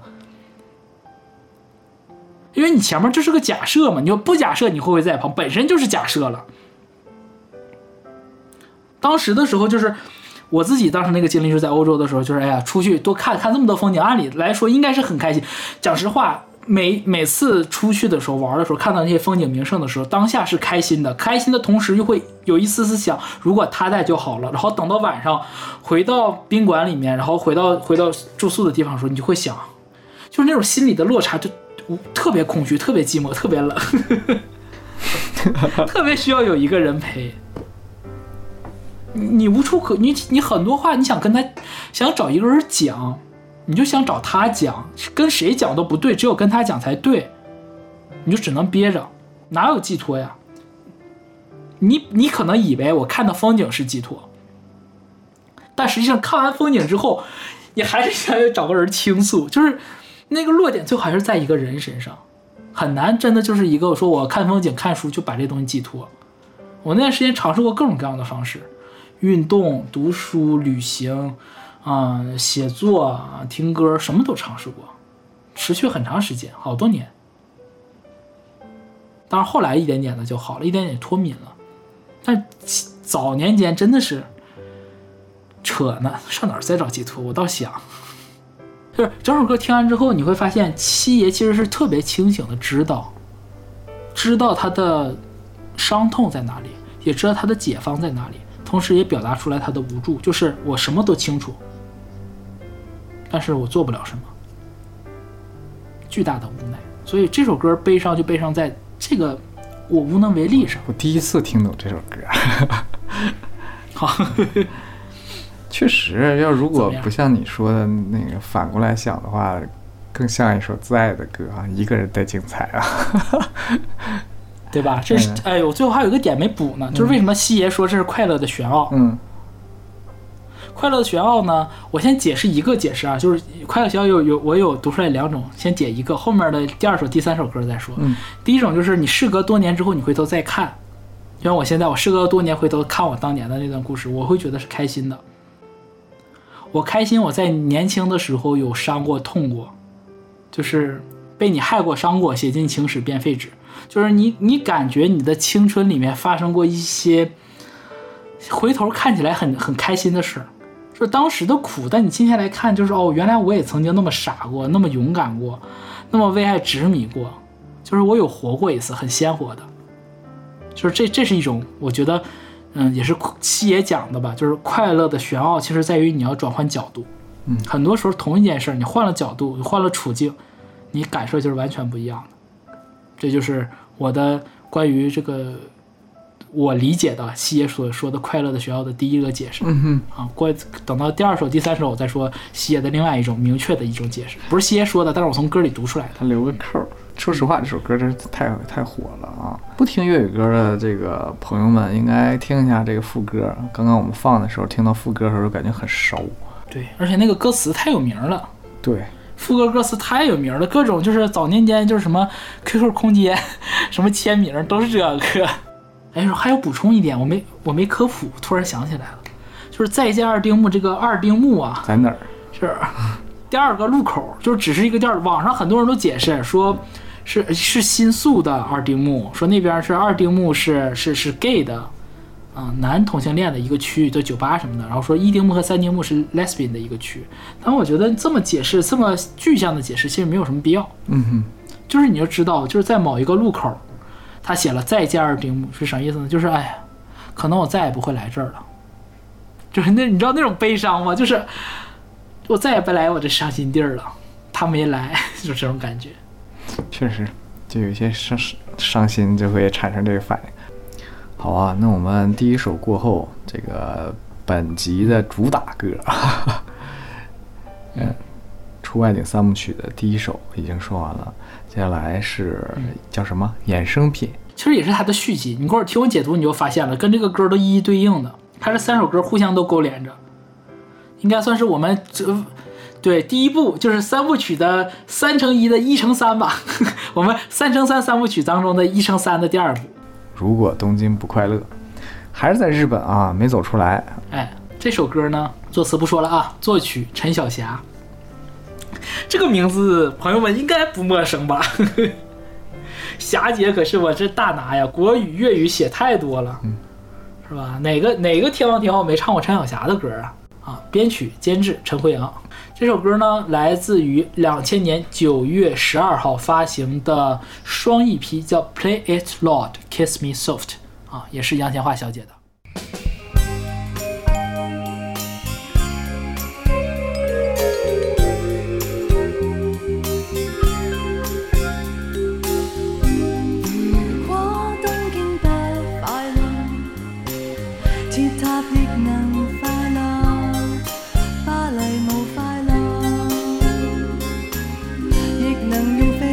充實我眼光。我願意從天邊找我的海角。即使風景不快樂，旅客亦能快樂，機場無快樂，任何伴侶都只是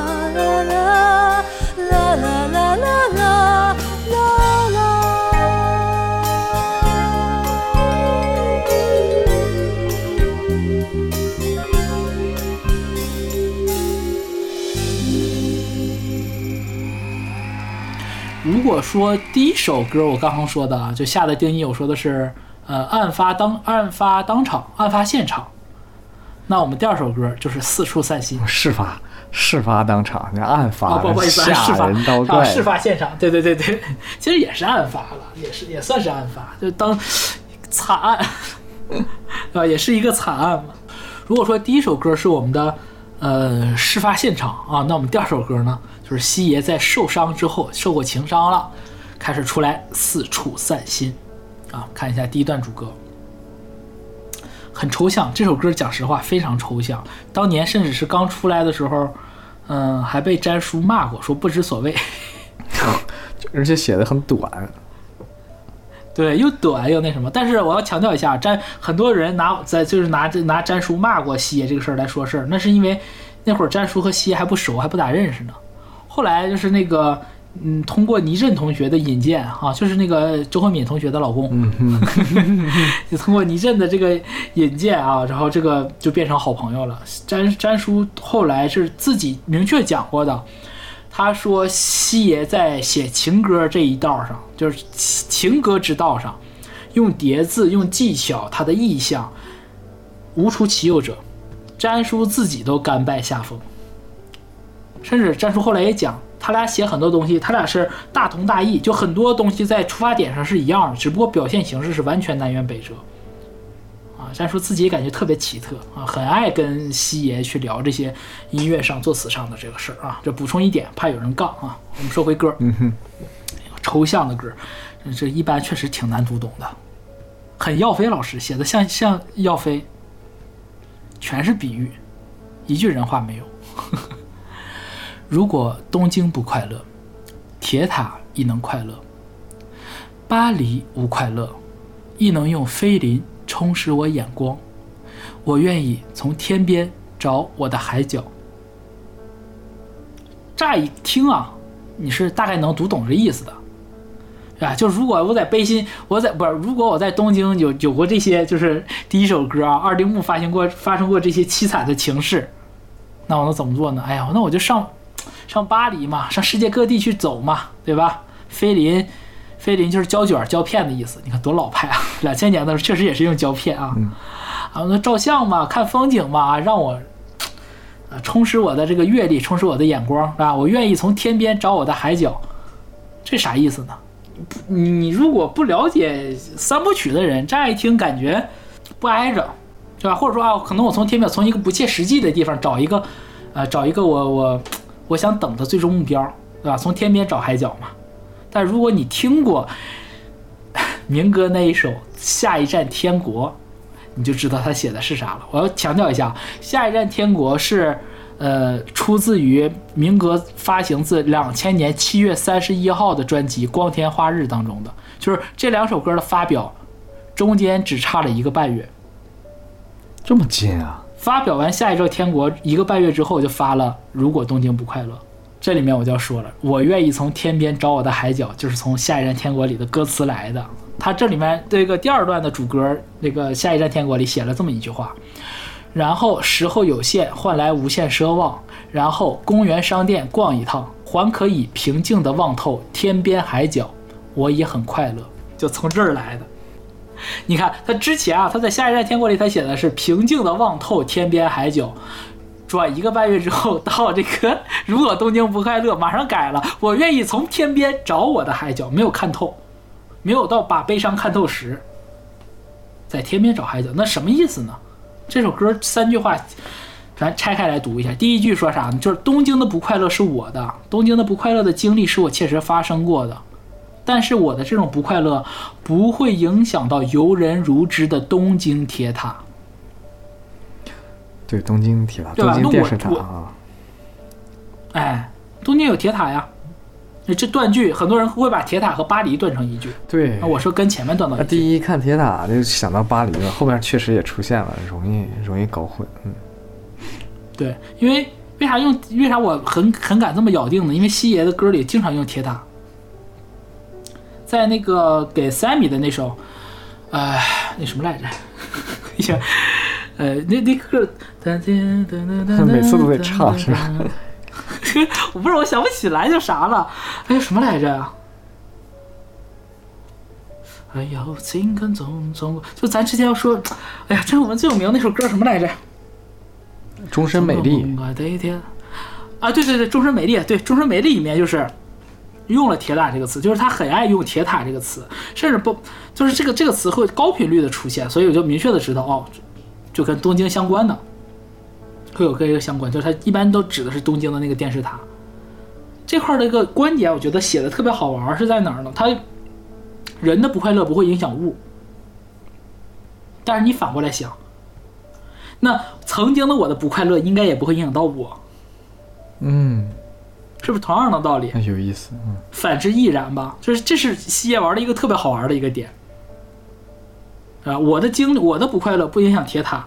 那过去的经历也不应该影响现在的我，所以第二句他说：“旅啥叫巴黎无快乐，亦能用菲林充实我眼光？”其实就是为了散心，我勉强逛到巴黎去了，但我还是不快乐。我不是我嘴上说说快乐我就能快，我还是不快乐。可即便我不快乐，我总算收获了一些经历，有这些经历，我也不虚此行，是这个意思。你别把它单纯理解成我照个照片、旅个游、玩一玩，不是这意思。到第三句啊，第三句跟下一站天国的互动是在哪儿？就是他从下一站天国里面的那种望透、这种绝望，到我现在愿意在万难之中找可能，在天边找海角，不就是在万难之中找可能吗？证明啥？证明我在我在自救啊！证明我就没有说我摆烂躺平，我就算了，我就这样吧，没有。呃，整个第一段讲的是啥呢？就是我知道快乐的变化性，我知道快乐在变，同时我也知道呢，我现在是不可解脱的，我解脱不了，但是我愿意走出这个框，我愿意走走出我心中的那个小盒，我去找一种快乐的可能。嗯，可能我找不到快乐，但我可以找快乐的可能。紧接着啊，这个这个第一段主歌的第二趴，即使风景不快乐。旅客亦能快乐，机场无快乐，任何伴侣都只是套晚装。我愿意将英国拿回来在客房。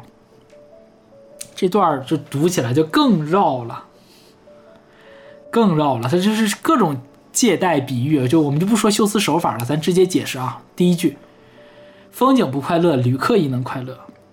这事儿，我我给的我 我。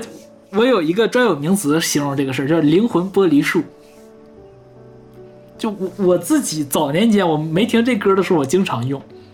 就是当我特别痛苦、特别难受的时候，不仅仅是在情感上啊，就是各种事情上，我特别难过的时候，或者我特别累的时候，我就会就好像有点灵魂出窍的感觉。就是我说有一个有人，或者也或者可以叫人格分裂，就心里面有另一个我。在跟我自己说，现在难受的只是你的肉体，只是你这个这句东西，就是你要用的这句东西。我自己本身，我那个清醒的人格，我是不难过的，我那个是很清醒的，我可以就是静默的看着我。我假如说我吃的药很苦，或者说我在这个干的活很累，就是完全抽离出来看自己，那种会让你怎么说呢？没有那么切身的感受，会让你的所有的情绪浓度都减低。这是我理解的这种情感剥，不是叫灵魂剥离术，就你抽出来了再看这个事儿，以一个第三者的视角，斜四十五度角俯视你，这种算是一种自我保护机制吧？我觉得是，我觉得是，就是在很经常会有这种很难受，我就会习惯性的会有这种操作。所以我看西野写这句话的时候，我觉得就是这种感受。啥叫风景不快乐，旅客也能快乐呀？就我与你看过那些风景，我曾经经过的风景，或者说是现在没有你的风景。我出去玩了，我上巴黎玩了。我我我还是我走到异国他乡，我还是哎，这个你要在我身边就好了，对吧？我没有办法假设你不在身旁，我还平凡的假设你在身旁该多好。那这种假设会让我不快乐，这种风景变得不快乐，但是。情绪的事关我自己什么？就是跟我人格有、跟我的灵魂有什么关系？我只是情绪不好。我就感觉这话说是有点精分啊，但是实操的时候就是这个感受，就你要通过这种让自己就怎么说呢，能活下去。所以就风姐不快乐，旅客也能快乐。其实它这里面，当然我前面说的是一种怎么说呢，一种情感的排解的方法。但是你如果往更高高一点的层次来解读它，其实说的是啥呢？就是人格的独立性，就是你情绪和人格是分割开来的，不可怎么说呢？不可一而化之吧，是这意思。啊，第二句啊，机场无快乐，任何旅伴都只是套晚装。前面说完旅行了，他紧接着接机场也是很顺啊。就好像前面说完铁塔，他接巴黎，意象上自然就跳过来了。旅行的过程可能怎么说呢？可能可能可以有快乐，就旅客可能快乐，但是代表出发和结束的机场，对于即便已经抽离出来的那个我，我已经灵魂都抽离出来了，对这个我来说，也不可能是有快乐的。一个是开始，一个是结束，一个出发，一个是回归啊！你想，你这个东西是最难受的，就这个东西不是说不仅仅是代表是旅行，而是代表你这个情感关系上的一个，它相当于一个怎么说呢？一个 symbol，一个象征意涵。嗯嗯，不是真的就是说说旅行就是旅行，而是说他的一个情感历程、情感过程而言的。那当他怎么说，在人已经到了机场了，他现就是在感情当中人到机场了，对吧？就我在出发，或者说我已经结束。在情感关系当中，在如如果东京不快乐这首歌这个当下，西爷就是处在机场的那个环境里，他能怎么做呢？他只能自我安慰，他自我开解，他告诉他自己，伴侣都是漂亮的晚装。我们都知道？一般去那个什么走红毯，什么什么电影节、音乐节，男明星、女明星都穿着晚装，光鲜夺目嗯啊，印象深刻。但是晚装有个特点，就是你再美，或者说你再喜欢，宴会结束了，你也要把它脱下来，褪去你的华服，甚至是，即便这套晚装就是我的，即便就是说你婚礼上你给你自己买了一套晚装，你平时也不再会拿，不会经常拿出来穿的。所以，西爷的这种自我保护，他在。他怎么说？他在情感关系当中处在一个即将出发和一个还未还未结束的阶段的时候，处在这个情感的机场的时候，他自我合理化的一句一个解释就是：对方虽然很好，但他不是我的必需品。虽然即便我再喜欢他，甚至是即便这个人已经和我在一起了，他也不是要每时每刻都陪伴着我的。你看，这就有点像比，哎呀，哎，就算你俩。你你俩就算感情很好，他也不会一直陪着你的，就是跟别人比的感觉有点，啊，是通过跟别人的对比来让自己变得舒服，所以他才会第三句说，他说我愿意将英国拿回来再客房。这英国其实表象上你可以把它理解成是旅行当中拍的照片儿，但更多的是啥呢？更多的是个人经历，是他舔舐伤口、自爱疗伤。这个客房实际上是新房的意思。既然伴侣留不住，我能怎么做呢？我通过我的旅行当中这些见闻，我个人的经历的阅历的成长，让我自己变得怎么说呢？我用这些成长的经历来让我的心智更健全，来让我更成熟，或者说是更坚壮，来面对过去这些事儿。所以整个这个这三句话讲的是啥呢？就是我开始开解我自己了，即便我当下不能摆脱。即便开始和结束很艰难，但是我还是去，呃，愿意去丰富我自己的体验，就像当年耀飞老师那首歌写的嘛，不敢说容易，但仍然愿试。这个第一段主歌讲的就是这样一个，就是我很难，我没有那么快乐，但是我迈出我这个腿了，我做出尝试了。哎，然后紧接着就是咱非常简短的这个副歌啊，两句话，我就算拥抱过后回头没海岸。也换来见闻观光，我就算不再相信北极有曙光，行云流水亦爱看。又抽象，你又能隐隐约约感觉到，就是啊，好像我无悔，我往前看啊，就是一切未来都是美好的这种感受。我解释一下啊，第一句，就算拥抱过后回头没海岸，又是 call back 这个下一站天国了。因为下一站天国第一句歌词写的就是“明日过后，我的天空失去你的海岸”。所以你看，西耶在这儿说的啥意思呢？就是，哎呀，就算拥抱过后，就我的天空就算没有海岸了，怎么呢？哎，我也不亏，我换来了见闻观光了。他就是我不再仅仅着眼于海岸了，不再仅仅着眼于一个确实的人，而是我要重新看到那些在我追寻海岸途中的那些见闻。就是你爱这个人，不是说我只有得到这个人才是你这段情感关系的一个价值所在，真正有价值的是你们俩相处过的这些时日，你们看到的这些，他给你的这些经历，你们共同经，你们共同的经历。这事儿其实是怎么说呢？我我觉得也是写关于快乐的一个看法吧，就是我转换眼光，这是所谓的快乐的学奥。我换一个角度看了，我以前看到，哎呀，我们俩以前有过这么多甜蜜美好的事儿，我俩竟然没在一起，多悲伤。现在是呢，哎呀，虽然我俩没在一起，但我俩有过这么多美好共同的经历，多好，真开心，就是这样一种变化。第二句。不相不再相信北极有曙光，但是行云流水一爱看，这个特别简单，这个就是啥呢？就是不再执迷于某一个人或者某一种感情了，和我们著名的那句古诗是反其道而行的，就是曾经沧海曾经沧海难为水，但是西爷现在就是曾经沧海之后，我仍能见山见水，我不会因为我不在我不相信有这个北极的曙光，我不相信有一个这么美好的人在等着我，而忽略到其他的风景。没有没有北极光，我我看别的别的不行吗？我看庐山不好吗？这个就让特别让我想起来那个苏轼那首那首诗啊，“庐山烟雨浙江潮”啊，突然想起来了，我没查文案，我背不全了。反正就是这这句同样这句话重重复的出了两遍，我背不记背不住原诗了。这个这个到时候我们可以查一下，贴在这个 show notes 里面去看。我我觉得是同样的感受，就是我看尽千山万水了之后，回过头来再看，我能平等的，或者说我能我能清醒的接受每一个不完美，我也能清醒的接受嗯每一处的美，不因为没有没有了 A，我就觉得 B 不好，不是的。即便我现在还是很难做到。因为他不再相信北极有曙光了，但是北极有有没有曙光这个事儿跟你相不相信无关。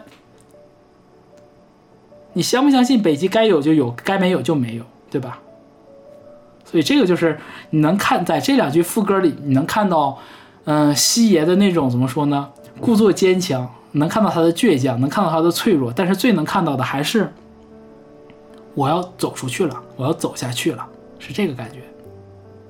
啊，然后我们接着。这个第二段的主歌啊，第二段主歌很短，就三句：假使春天不快乐，圣诞自然快乐；新年无快乐，就留在冰岛，想象到札幌。我愿意将天国拿来换美丽客房。这这个段其实挺好读懂的。春天不快乐，圣诞自然快乐，啥意思？就是哎呀，你春天现在虽然还在想，对，明年嘛，一年过去了，时间能抚平一切。对吧？新年无快乐，就留在冰岛，想象的札幌，就是身心是分隔开的。你知道原来是啥呢？原来就是我到东，歌名写的是如果东京不快乐，我到东京我就不开心，对吧？但我以前我还是想去东京，但现在呢？现在我留在冰岛了，心虽在汉，身已在曹。我虽然心里还还念着日本的这个札幌啊，你在跟谁？我们之前不是说过一首歌吗？蔚蓝的寒命。在小樽的背完中，对不对？其实也是，就那个歌也是跟这个有相关，也是写的某一部分情感经历投射。那我就不去了呗，我知道那是我的伤心地儿，我就不去了呗。但是我我人虽不去，但是我心里头忍不住去想，哎呀，你在那儿，你跟，你跟谁在那儿呢？你跟谁在故地重游？就是你知道，这个就特别真实，人是很矛盾的，没有办法一下子，哎呀，我就一下子走出来了。这个这这边就展示给你展示出来，人是怎么从一个绝望当中，从谷底当中一步一步自立自强走出来，自立自强。，哎，对吧？新娘为啥不快乐？不跟你在一起能有快乐吗？但是我最后愿意怎么做？我愿意将天国拿来换美丽客房。我们刚刚说了，天国下一站天国，即便西野在那个《下一站天国》里写写的是缩短了永恒，增长了皱纹，于天国再会亦能拾回前尘，他还想在天国再会时拾回前尘的那个人啊，他可是，但是他现在却愿意用天国换自己的平静。什么叫美丽客房？我们刚刚说了，客房代表内心的意思。他首先要求的是我内心的宁静，虽然我很爱你，但我第一步我要我的内心的平静。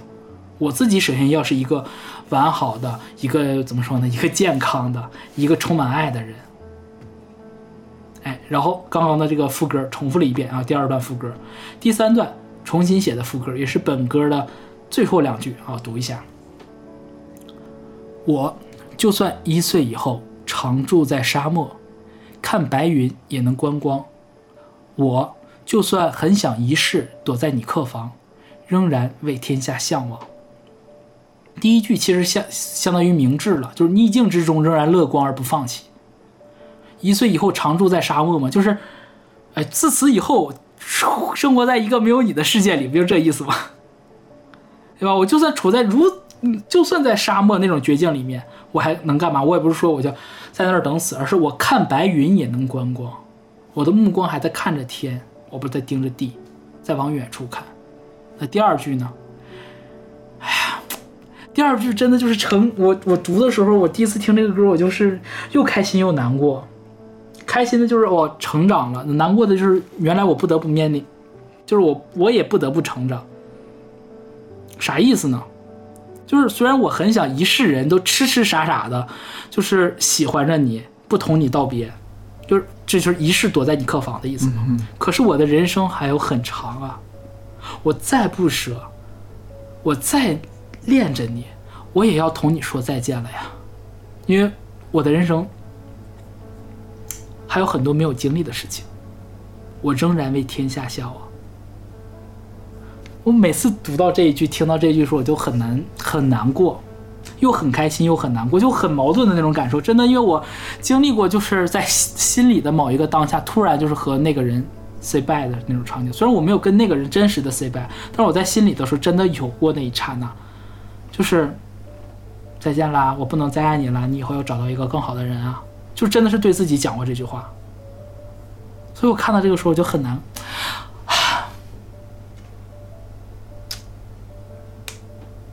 动情了。嗯反正就希望希望朋友们不要经历，真的不要经历这一阶段吧。就是从这个阶段走出来之后，就是那种苦涩又迷人吧。苦涩很不想 say 人 bye，就是很多，嗯，就很多时候回想的时候，还是会想，哎，反正就是唯一能庆幸的，就是像刚刚我说的，我说再加二丁目，如果让我今天来听的话，我觉得感谢，那是一首快乐的歌，感谢有过再加二丁目，让我知道哦，就曾经有过那样一段事情发生，就是有发生过，而不是纯粹臆想出来的。对，但是告别就是就是很难过，成长就是很难过。虽然我成长的比原来的变得更好，可能他也变得更好，但是就是告别就是一件怎么说呢？人一辈子都在学习着告别，但需但凡需要你学习的东西就没有那么快乐，就这样子。所以这就是本期聊的第二首歌。第二首歌，全世界都快走遍了，飞好远呀，来来回回，上天入地的哈。对，这个这会儿也可以补充一个背景，就是我们当年我忘了我们当年讲那个千画的那首《自由行》的时候有没有说过，就是杨小姐一到心情不好的时候，居然撇下所有工作，啥事儿不管，直接就是出去买张机票出去玩儿。还是有钱。哎，对对对，当红女明星嘛。我觉得要是这个西爷这首歌要是再晚两年，保不齐西爷最后就不是住在沙漠了，就住住在火 火星了，就是吧？地球玩遍了，上太空了，是吧？住在火星，真的不好说。啊，看看什么呢？看看白矮星也能观光 看坍缩也能观光。其其实我写过类似的这种，你这么一说，我突然想起来了，我好像写过。就是开始从这个东京开始，到最后就是走得更远了。嗯，啊，这儿呢，我找到了。我之前填过一个废稿，叫《月球上的舞》，最后有几句写，我写的是“弹曲弹起弓与飞，月地球正鼎沸，月宫望落去，不过几之一。填的也是粤语是吧？”对，粤语。以后你就应该多多说说自己写的词，也多往群里面发一发。然后大家有兴趣的话，可以在我们节目简介里找到加入我们听友群的方法。希望可以和大哎，家有其实我最近也有一个。三部曲的一个一个一个企划，嗯。三部曲的企就是看有没有，嗯，就我想我想了三个游戏，我们经常玩的游小游戏当当成那个主题来写，一个是俄罗斯方块，一个是超级马里奥，啊、还有一个啥来着？好啊，还有一个贪食蛇。确实是都是个经典游戏。对，就是感兴趣的朋友可以 加入我们的听友群，然后我们可以合作一下。OK，那第二首我们也说完了。这个虽说是刚刚还说还没离开日本，感觉自己这个太妄下断言了啊！除了第一句在日本，就再没回过日本。对，因为他说了嘛，如果东京不快乐，那咋整？如果不快乐，那我就出去呗，嗯，走出去了。那么回到我们第三首歌，第三首歌呢，嗯看标题呢，哎还是日本。对，我开始看到歌单的时候，我以为这三首歌被称为出外景三部曲呢。我说这不就去趟日本吗？呃，我跟你说吧，就是这个香港这三大作词人啊，都特别偏爱日本，歌词里面各种出外景，就全都是让日本，嗯，尤其吸引。嗯，别的不说吧，就是从这个爱情，就感觉他们那个环境很适合谈一些 bad ending 的爱情，哎哎，对对对对，B E 美学特别适合。美学，呃风景也挺好，但就不咋高兴。他们那个音乐也都是小调的，都可悲伤了，可难受了，嗯我觉得地理位置、气候条件、民族特性都决定了，都决定了。白丹很适合。是对对，然后再加上他们的一些呃，这个这个这个地名啊，或者这些词语啊，跟哎汉语又有那种微妙的联系，让人对对对，呃感触颇深像我们之前提到的慕黑，这不就是个名字吗？但你就感觉写成中文就说，哎呀，这个木黑，来自于就是你不懂一种神秘语言的陌生美感。对对对，就是字儿我都认识，拼在一起，就是还挺有意思啊。对对对，就是这种感受。行，那我们就直接进入到本期啊一乘三哎出外景三部曲的最后一首，对，来自于张轩的《迷失表参道》。嗯，这首歌出自于零七年八月十六号发明的，不是发明的了，发发行的发行的著名专辑，发行的著名专辑《酷爱》。这个这个我要额外多说两句啊，这个同名主打歌《酷爱》就是它的国语版叫《吻得太逼真》，嗯，高老师应该听过这首，听听过听过，对吧？这个歌呢，其实粤语版也是小黄歌，也是小黄歌。呃，对，小黄歌，这应该是张悬的第一首小黄歌。然后这首歌呢，我我会经常拿来对比陈永谦同学那首特别著名的壮举，就是糟践了曲子，就赤裸，就是写信啊，竟然可以有作词人写的那么不唯美，我不敢想象。就是你，如果你是汪峰老师，你写成这个样子，我可以接受。陈永谦写成这个样子，然后拿给张敬轩唱，关键是张敬轩唱的太骚了，你知道吧？就这个骚，如果是一个很含蓄的词，你就听起来特别高级。不是说张轩唱的有问题，而是陈永谦那个词写的太低级了，就把一个特别美的一个东西，然后写的特别的廉价，就是我心里中一直，就是我心中一直过不去的一个坎儿，因为 因为那个那个歌的间奏部分，张轩有 就喘气，你能懂？你懂吗？就有喘息声，就那个我特别喜欢听那首歌，但是那个歌我就不敢细听词，词就不唯美，所以就是我心中的怨念，真的太怨念了啊！就是要补一句这个事儿。嗯，这首歌呢，作曲，哎，又是一个怎么说呢？我们熟悉的名字，常石磊，我常石磊特别爱的石头。哎，常石磊，我跟你说，常石磊写过的，就是给宣和皇后写过的歌不多，但是几乎首首经典啊。留白也是常石磊写的，《迷失表参道》也是他写的。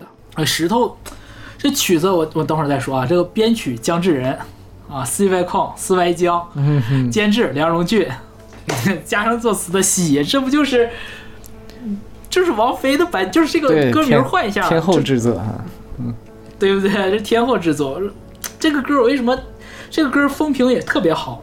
为啥呢？因为熟悉石头的朋友应该都知道，他写那个曲子都很妖，你说妖精的妖啊。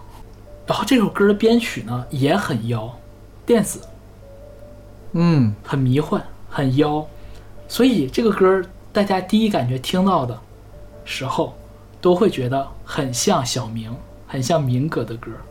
甚至轩仔自己在演唱会上也讲，他说这个歌我当时拿到的时候，我就在想我应该怎么唱，后来我只能把我自己想象成是民歌才能唱这首歌，以及 张轩在演唱会上唱这首歌的时候，请了民歌当嘉宾来唱，甚至唱完之后，张轩跟民歌讲，这本来是你的歌。当然了，这歌就是，甚至西爷在北大的时候也明确讲过，这首歌是《赛季二丁目》的一个续篇。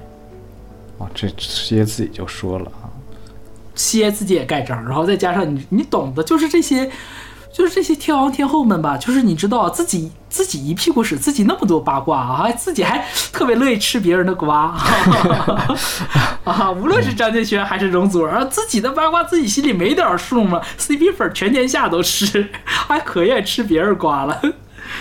哎呀，我就喜欢他们这个样子。啊，所以这歌怎么说呢？就是很多人都翻唱过，很多人翻唱过，但是真讲实话，就是，嗯、除了明哥和张轩唱的之外，皇后皇后也唱过，皇后唱是另外一种味道了。但是我真的觉得，嗯，皇后唱的可能跟这首歌的气质本身就是有有发生变化了。真正符合这首歌气质的感觉，只有张轩和明哥他俩唱的才是那种味道。嗯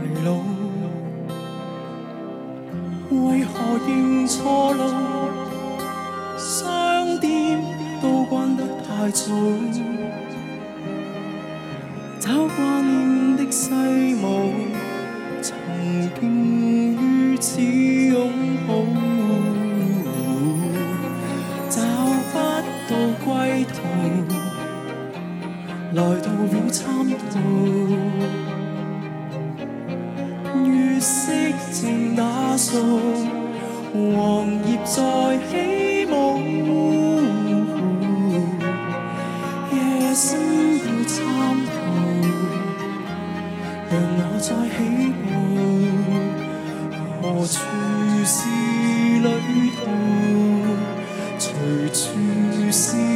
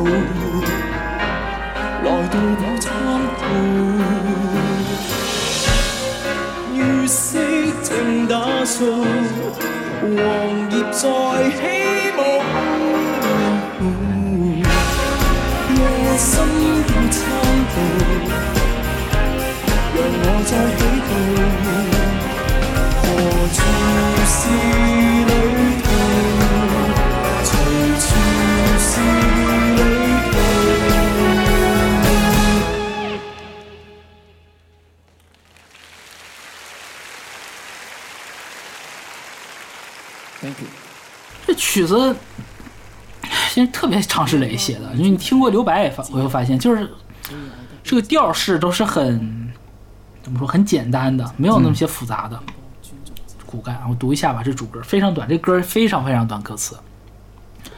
第一段主歌：不见得醉倒，怎会不小心跌倒？找要住的东屋，何以竟可迷路？为何认错路？商店都关得太早，找挂念的西武，曾经与此拥抱。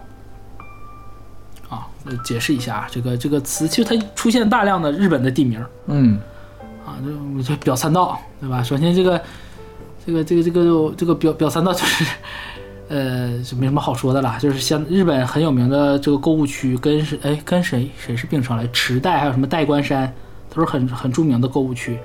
然后东武呢，就东武铁路；西武呢是西武百货。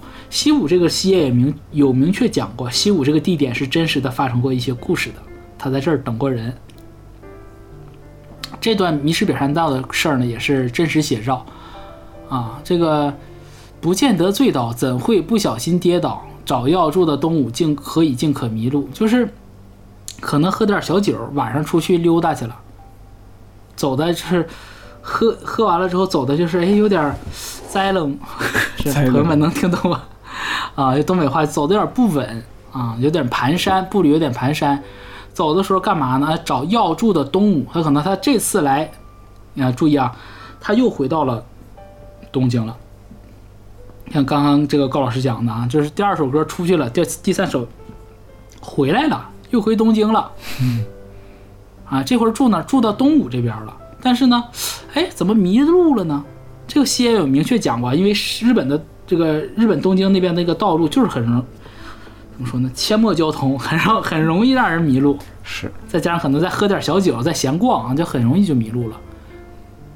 哎，然后紧接着说，为何认错路？商店都关得太早，找挂念的西武，曾经与此拥抱。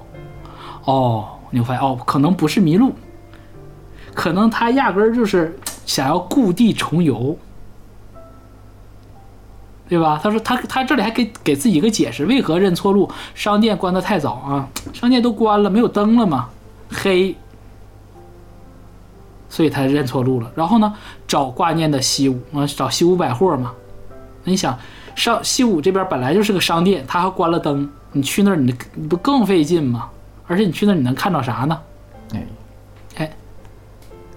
这个很写实派，这个就很像很，甚至有这个歌手写词的这种风韵啊，就不愧是 战队学写啊，可是也是写实派歌手了。这个歇在这里啊，然后到副歌这边也很简短，就四句话，一段主歌直接就进副歌了。找不到归途，来到表参道，月色正打扫，黄叶在起舞。夜深表参道，让我再起步。何处是旅途？随处是旅途。这个就有点佛系那个味儿了。嗯，前面你看，一会儿要找要住的东吴，一会儿要找挂念的西吴，但最后呢，副歌里第一句告诉你找不到归途，来到表三道，哪儿都没去成。是两个目的地，哪儿都没去成。来到表三道，他看到什么呢？他看到的不是满天柏树突然静了，不是唱片店内传来异国民谣，他他看到什么？月色正打扫，黄叶在起舞。所以我们刚刚节目最开始的时候引述过一段那个小林的话，就是戏也总说小林，你写景啊要言之有物，就是你要为情节服务，不能光单独写景。那他这一笔纯粹的写景，在这表达啥呢？很恣意，很潇洒，很闲适。什么叫月色正打扫，黄叶在起舞啊？月光洒下来，有起风了，地上的黄叶哒哒哒哒吹得直转，他能关注到这么小的一个细节，他当时听不到满街的脚步声，说明什么？说明他心态放平和了。我不再封闭自己了，我甚至能欣赏这种月色正打扫这种黄叶起舞的情景了。描述了这样一种心态。紧接着，夜深表参道，让我再起步，在起步干嘛呢？就是名句了：何处是旅途，随处是旅途。虽然是故地重游，但是我的执念已经不在了。我曾经，我曾经来东京，我来日本的时候，我心心念念想的所有的事儿，想的所有的景点，都是我和他曾经来这儿打过卡，我和他曾经在这儿一起拥抱过、旅游、吃饭，发生过很多美丽的故事。但是我，关注的所有重点都是在那个他身上，在小明身上，而不是我们当时发生所有这一切的这个场景。我没有关注这些背景，我是在代官山，我还是在池袋，我是在慕黑，我还是在表参道，我都没有注意，都不重要。即便我记住了，那也是为了我纪念当时我和他的故事，而顺带记住了那个地点。但是现在此刻不一样了，那个那时的旅途是哪里有明明，哪里是旅途，对吧？但是当我自己一个人很自得，怎么说呢？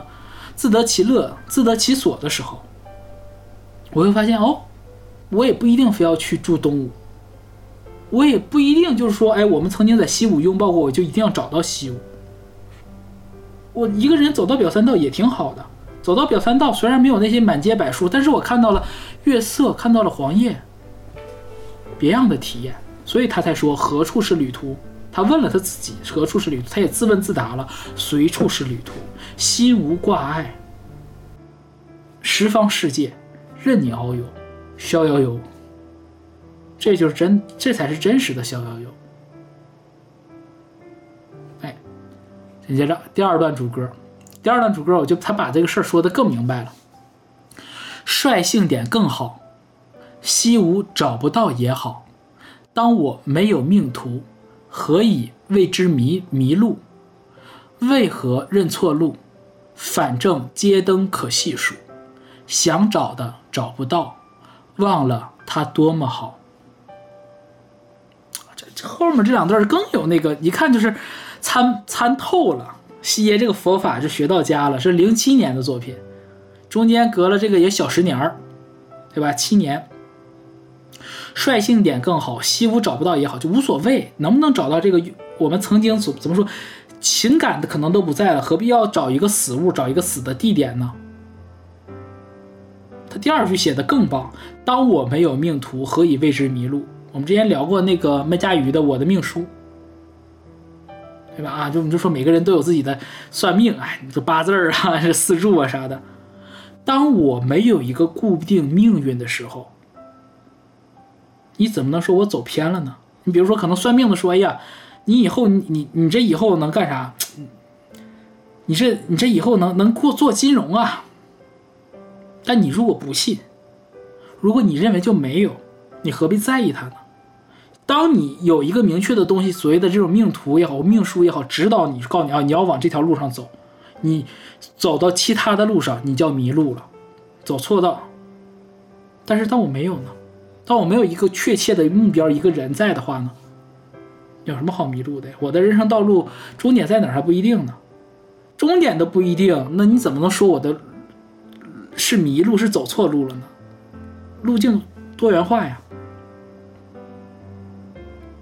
很合理嘛，对吧？然后为何认错路？反正街灯可细数。他这里他解释了一下他刚之前的，哎，为什么西武东武都没去，去了迷表参道了？为啥呢？因为他压根儿没想他为啥。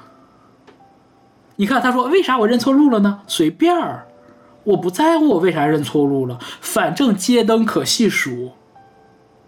这个又和我之前的，就是我们说《再见二丁目》里面那个那种场景描写形成了一个对比。我现在有心情一个一个看这些路灯了。我去真正去，我来日本这么多次，我飞了买了这么多次机票。每次都是悲伤，但我现在我终于可以哎，我认真打量一下我来了这么多次的一个城市了，它美在哪儿？它好在哪儿？它哪里特别？跟香港哪里不一样？所以最后这句话，他落点落点落到想找的找不到，忘了他多么好。两种解读啊，这个想找的找不到很好说，就是哎，我曾经他来这儿，他就是为了故地重游，找挂念的西武嘛，因为曾经与死拥抱嘛。他现在想找这个七五的地方呢，他想找的这种怎么说，让他感觉有一点点纪念意义的这样一个景点，他找不到了。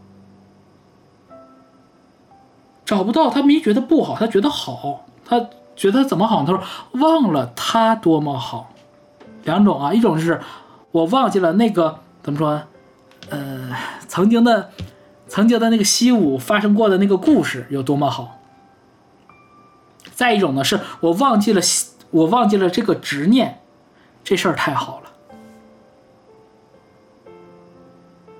一个是忘了忘了。逗号，他多么好！一个是忘了他，逗号多么好。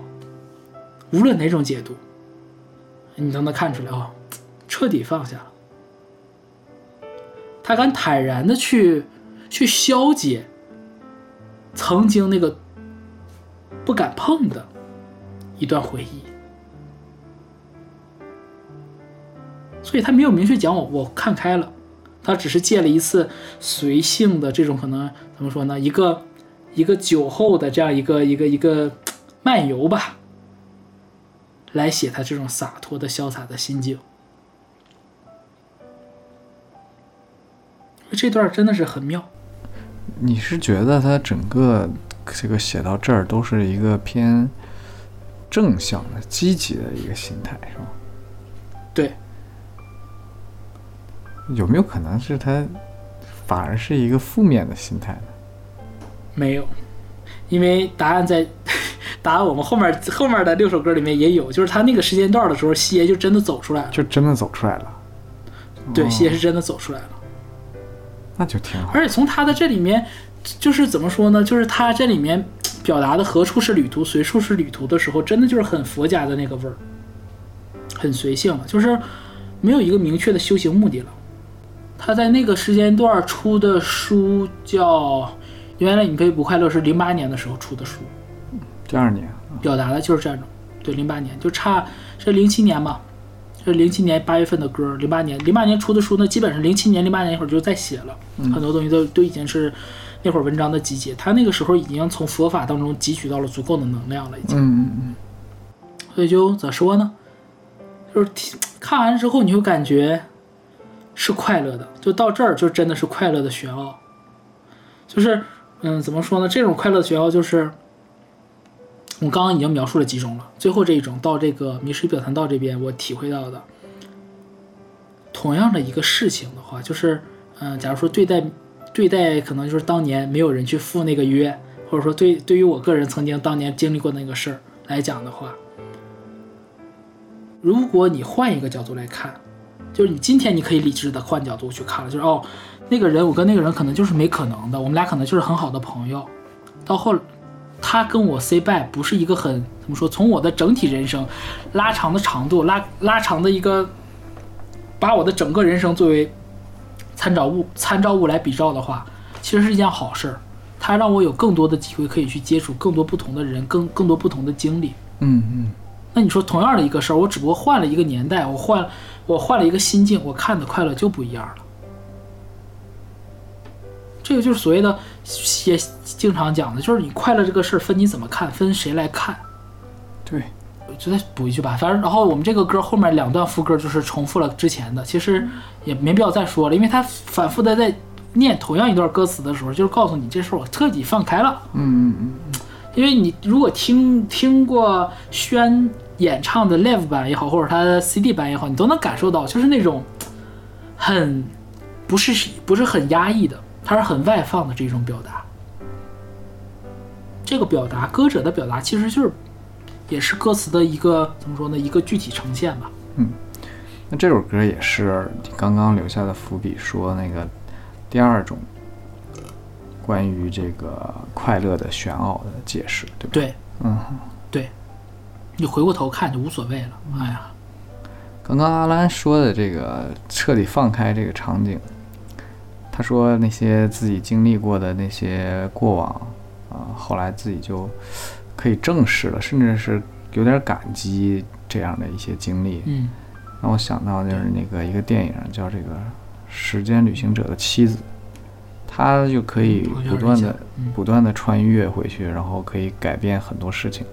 然后他有一次穿越回、他穿越回去之后，再穿回来的时候，发现自己的孩子变了，就是也还是他的孩子，他不是那个孩子，你懂吗？因为有一些参数变了，懂参数啊 有一些情节变了。嗯他就受不了了。你就发现，曾经自己经历的苦痛，如果改变了，也许嗯，后来有一些事情就不会发生了。对，可能你后来的某些幸福也会变了。没错儿，就是。所以说，他当时知道这件事儿之后，孩子会改变之后，他就毅然决然的就就不不改变之前的事儿了。我就要我那个孩子。嗯。而后他再生第二个孩子的时候，他后来父亲去世了，然后他一想父亲的时候，就回到曾经，就跟他父亲聊天，因为他父亲也会穿越，他俩就能聊聊的非常，嗯就像是还活着一样的聊。然后有一天他要生第二个孩子了，就是如果说他就不能回，因为他父亲死于他这个。他他如果再穿回去的话，他第二个孩子就要变，你明白吧？他是生在这个时间明白，明白，明白。然后他回去跟他父亲道别啊，就这种苦痛啊，这种离别之苦，嗯必须要承受的，因为我要迎接新的生命了。对我印象中就是小的时候读史铁生写过的，我忘了是哪篇文章了。大意啊，就是我人生的太呃，我人生的太阳即将落山。嗯，可是说不定地球的另一端有一个些新生儿的这个太代表他生命的太阳正在冉冉升起。对，是的，就是你这种苦与乐，唉悲伤也好，或者说生生机也好，死亡也好，这个事情都是在同时发生的。你根本不知道哪一个才是你最后想要的，因为这个世界的逻辑我们就是不清楚的，不理解这种运行逻辑，我们也没有办法掌握。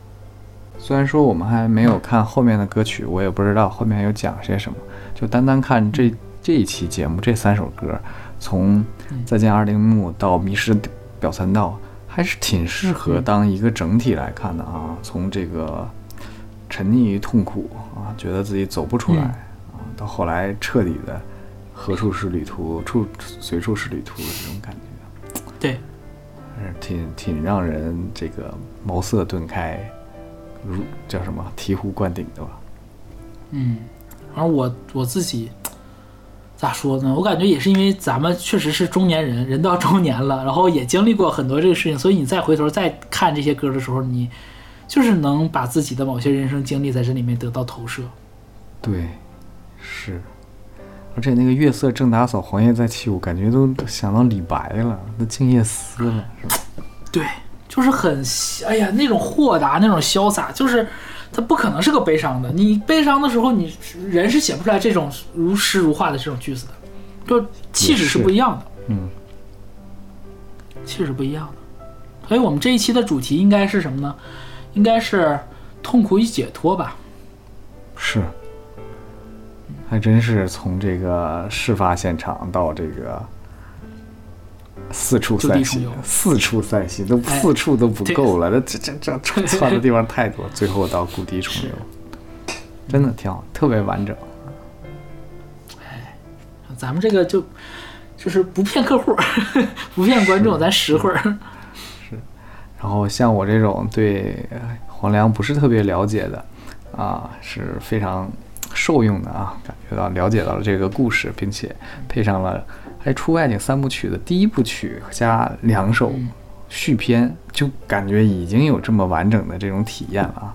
不知道对黄粱比较了解的、了解的比较深的这些朋友们是什么感受啊？希望大家能够积极的与我们互动啊，在对，无论你在哪个平台收听，能够跟我们在嗯评论区里面进行一定的沟通，或者是就如我刚刚所说，加入我们的听友群啊，跟我们在线上进行更细致的这样的交流。没错儿。其实本期节目我几乎是没怎么聊他俩之间的有的没的那些八卦事儿，但是你因为我觉得没必要。你这三首歌不是那啥吗？不讲的就是他的他的那个西爷的心路历程吗。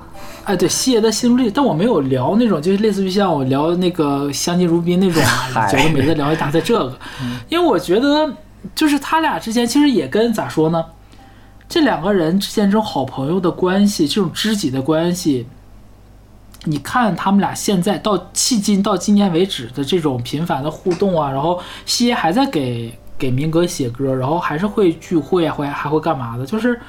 真的是几十年老友了，没有必要去聊那些有的没的的八卦了。我们只是说借由怎么说呢？借由这个西爷曾经发生过的一段故事吧，我觉得可以作为一个标本，嗯，是的，嗯可以去警示我们，也不叫警示，或者说是让是慰藉、开导，或者说指引我们后来的这些呃年轻朋友们吧。无论说是从嗯作词的写作角度来讲，还是说从这种情感的成长上来讲，我觉得都是有借鉴意义的。呃尤其写作角度上，哇，真的是就这几首歌学吧，老深了。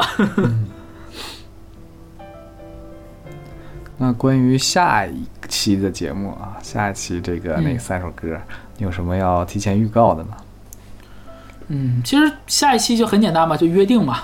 嗯，约定、邮差这两首肯定有了，第三首可能不是那么熟悉啊，就是也同样来自于呃约定和邮差是来自于菲姐，来自于王菲的。第三首集体回忆来自于杨千嬅，这讲的是一个呃约定与失约的故事。我们说第第一集讲的，我们第一部曲讲的是嗯、怎么说呢，伤痛与解脱啊。第二第二句第二第二集吧，讲的是约定与失约。OK，那我们期待下期早点到来。嗯，行，既然我们已经这么这个真诚的已经把下一期的三首歌已经介绍给大家了啊，如果大家还不积极的收听的话，真的会有所伤心啊。对，主主要也是希望大家帮我们这个，就是特别这几期节目吧，就是黄粱的这三期，帮我们多分享、多传播，嗯希望被更多人听到。然后网上有很多就是鬼扯的东西，我就是很看不惯，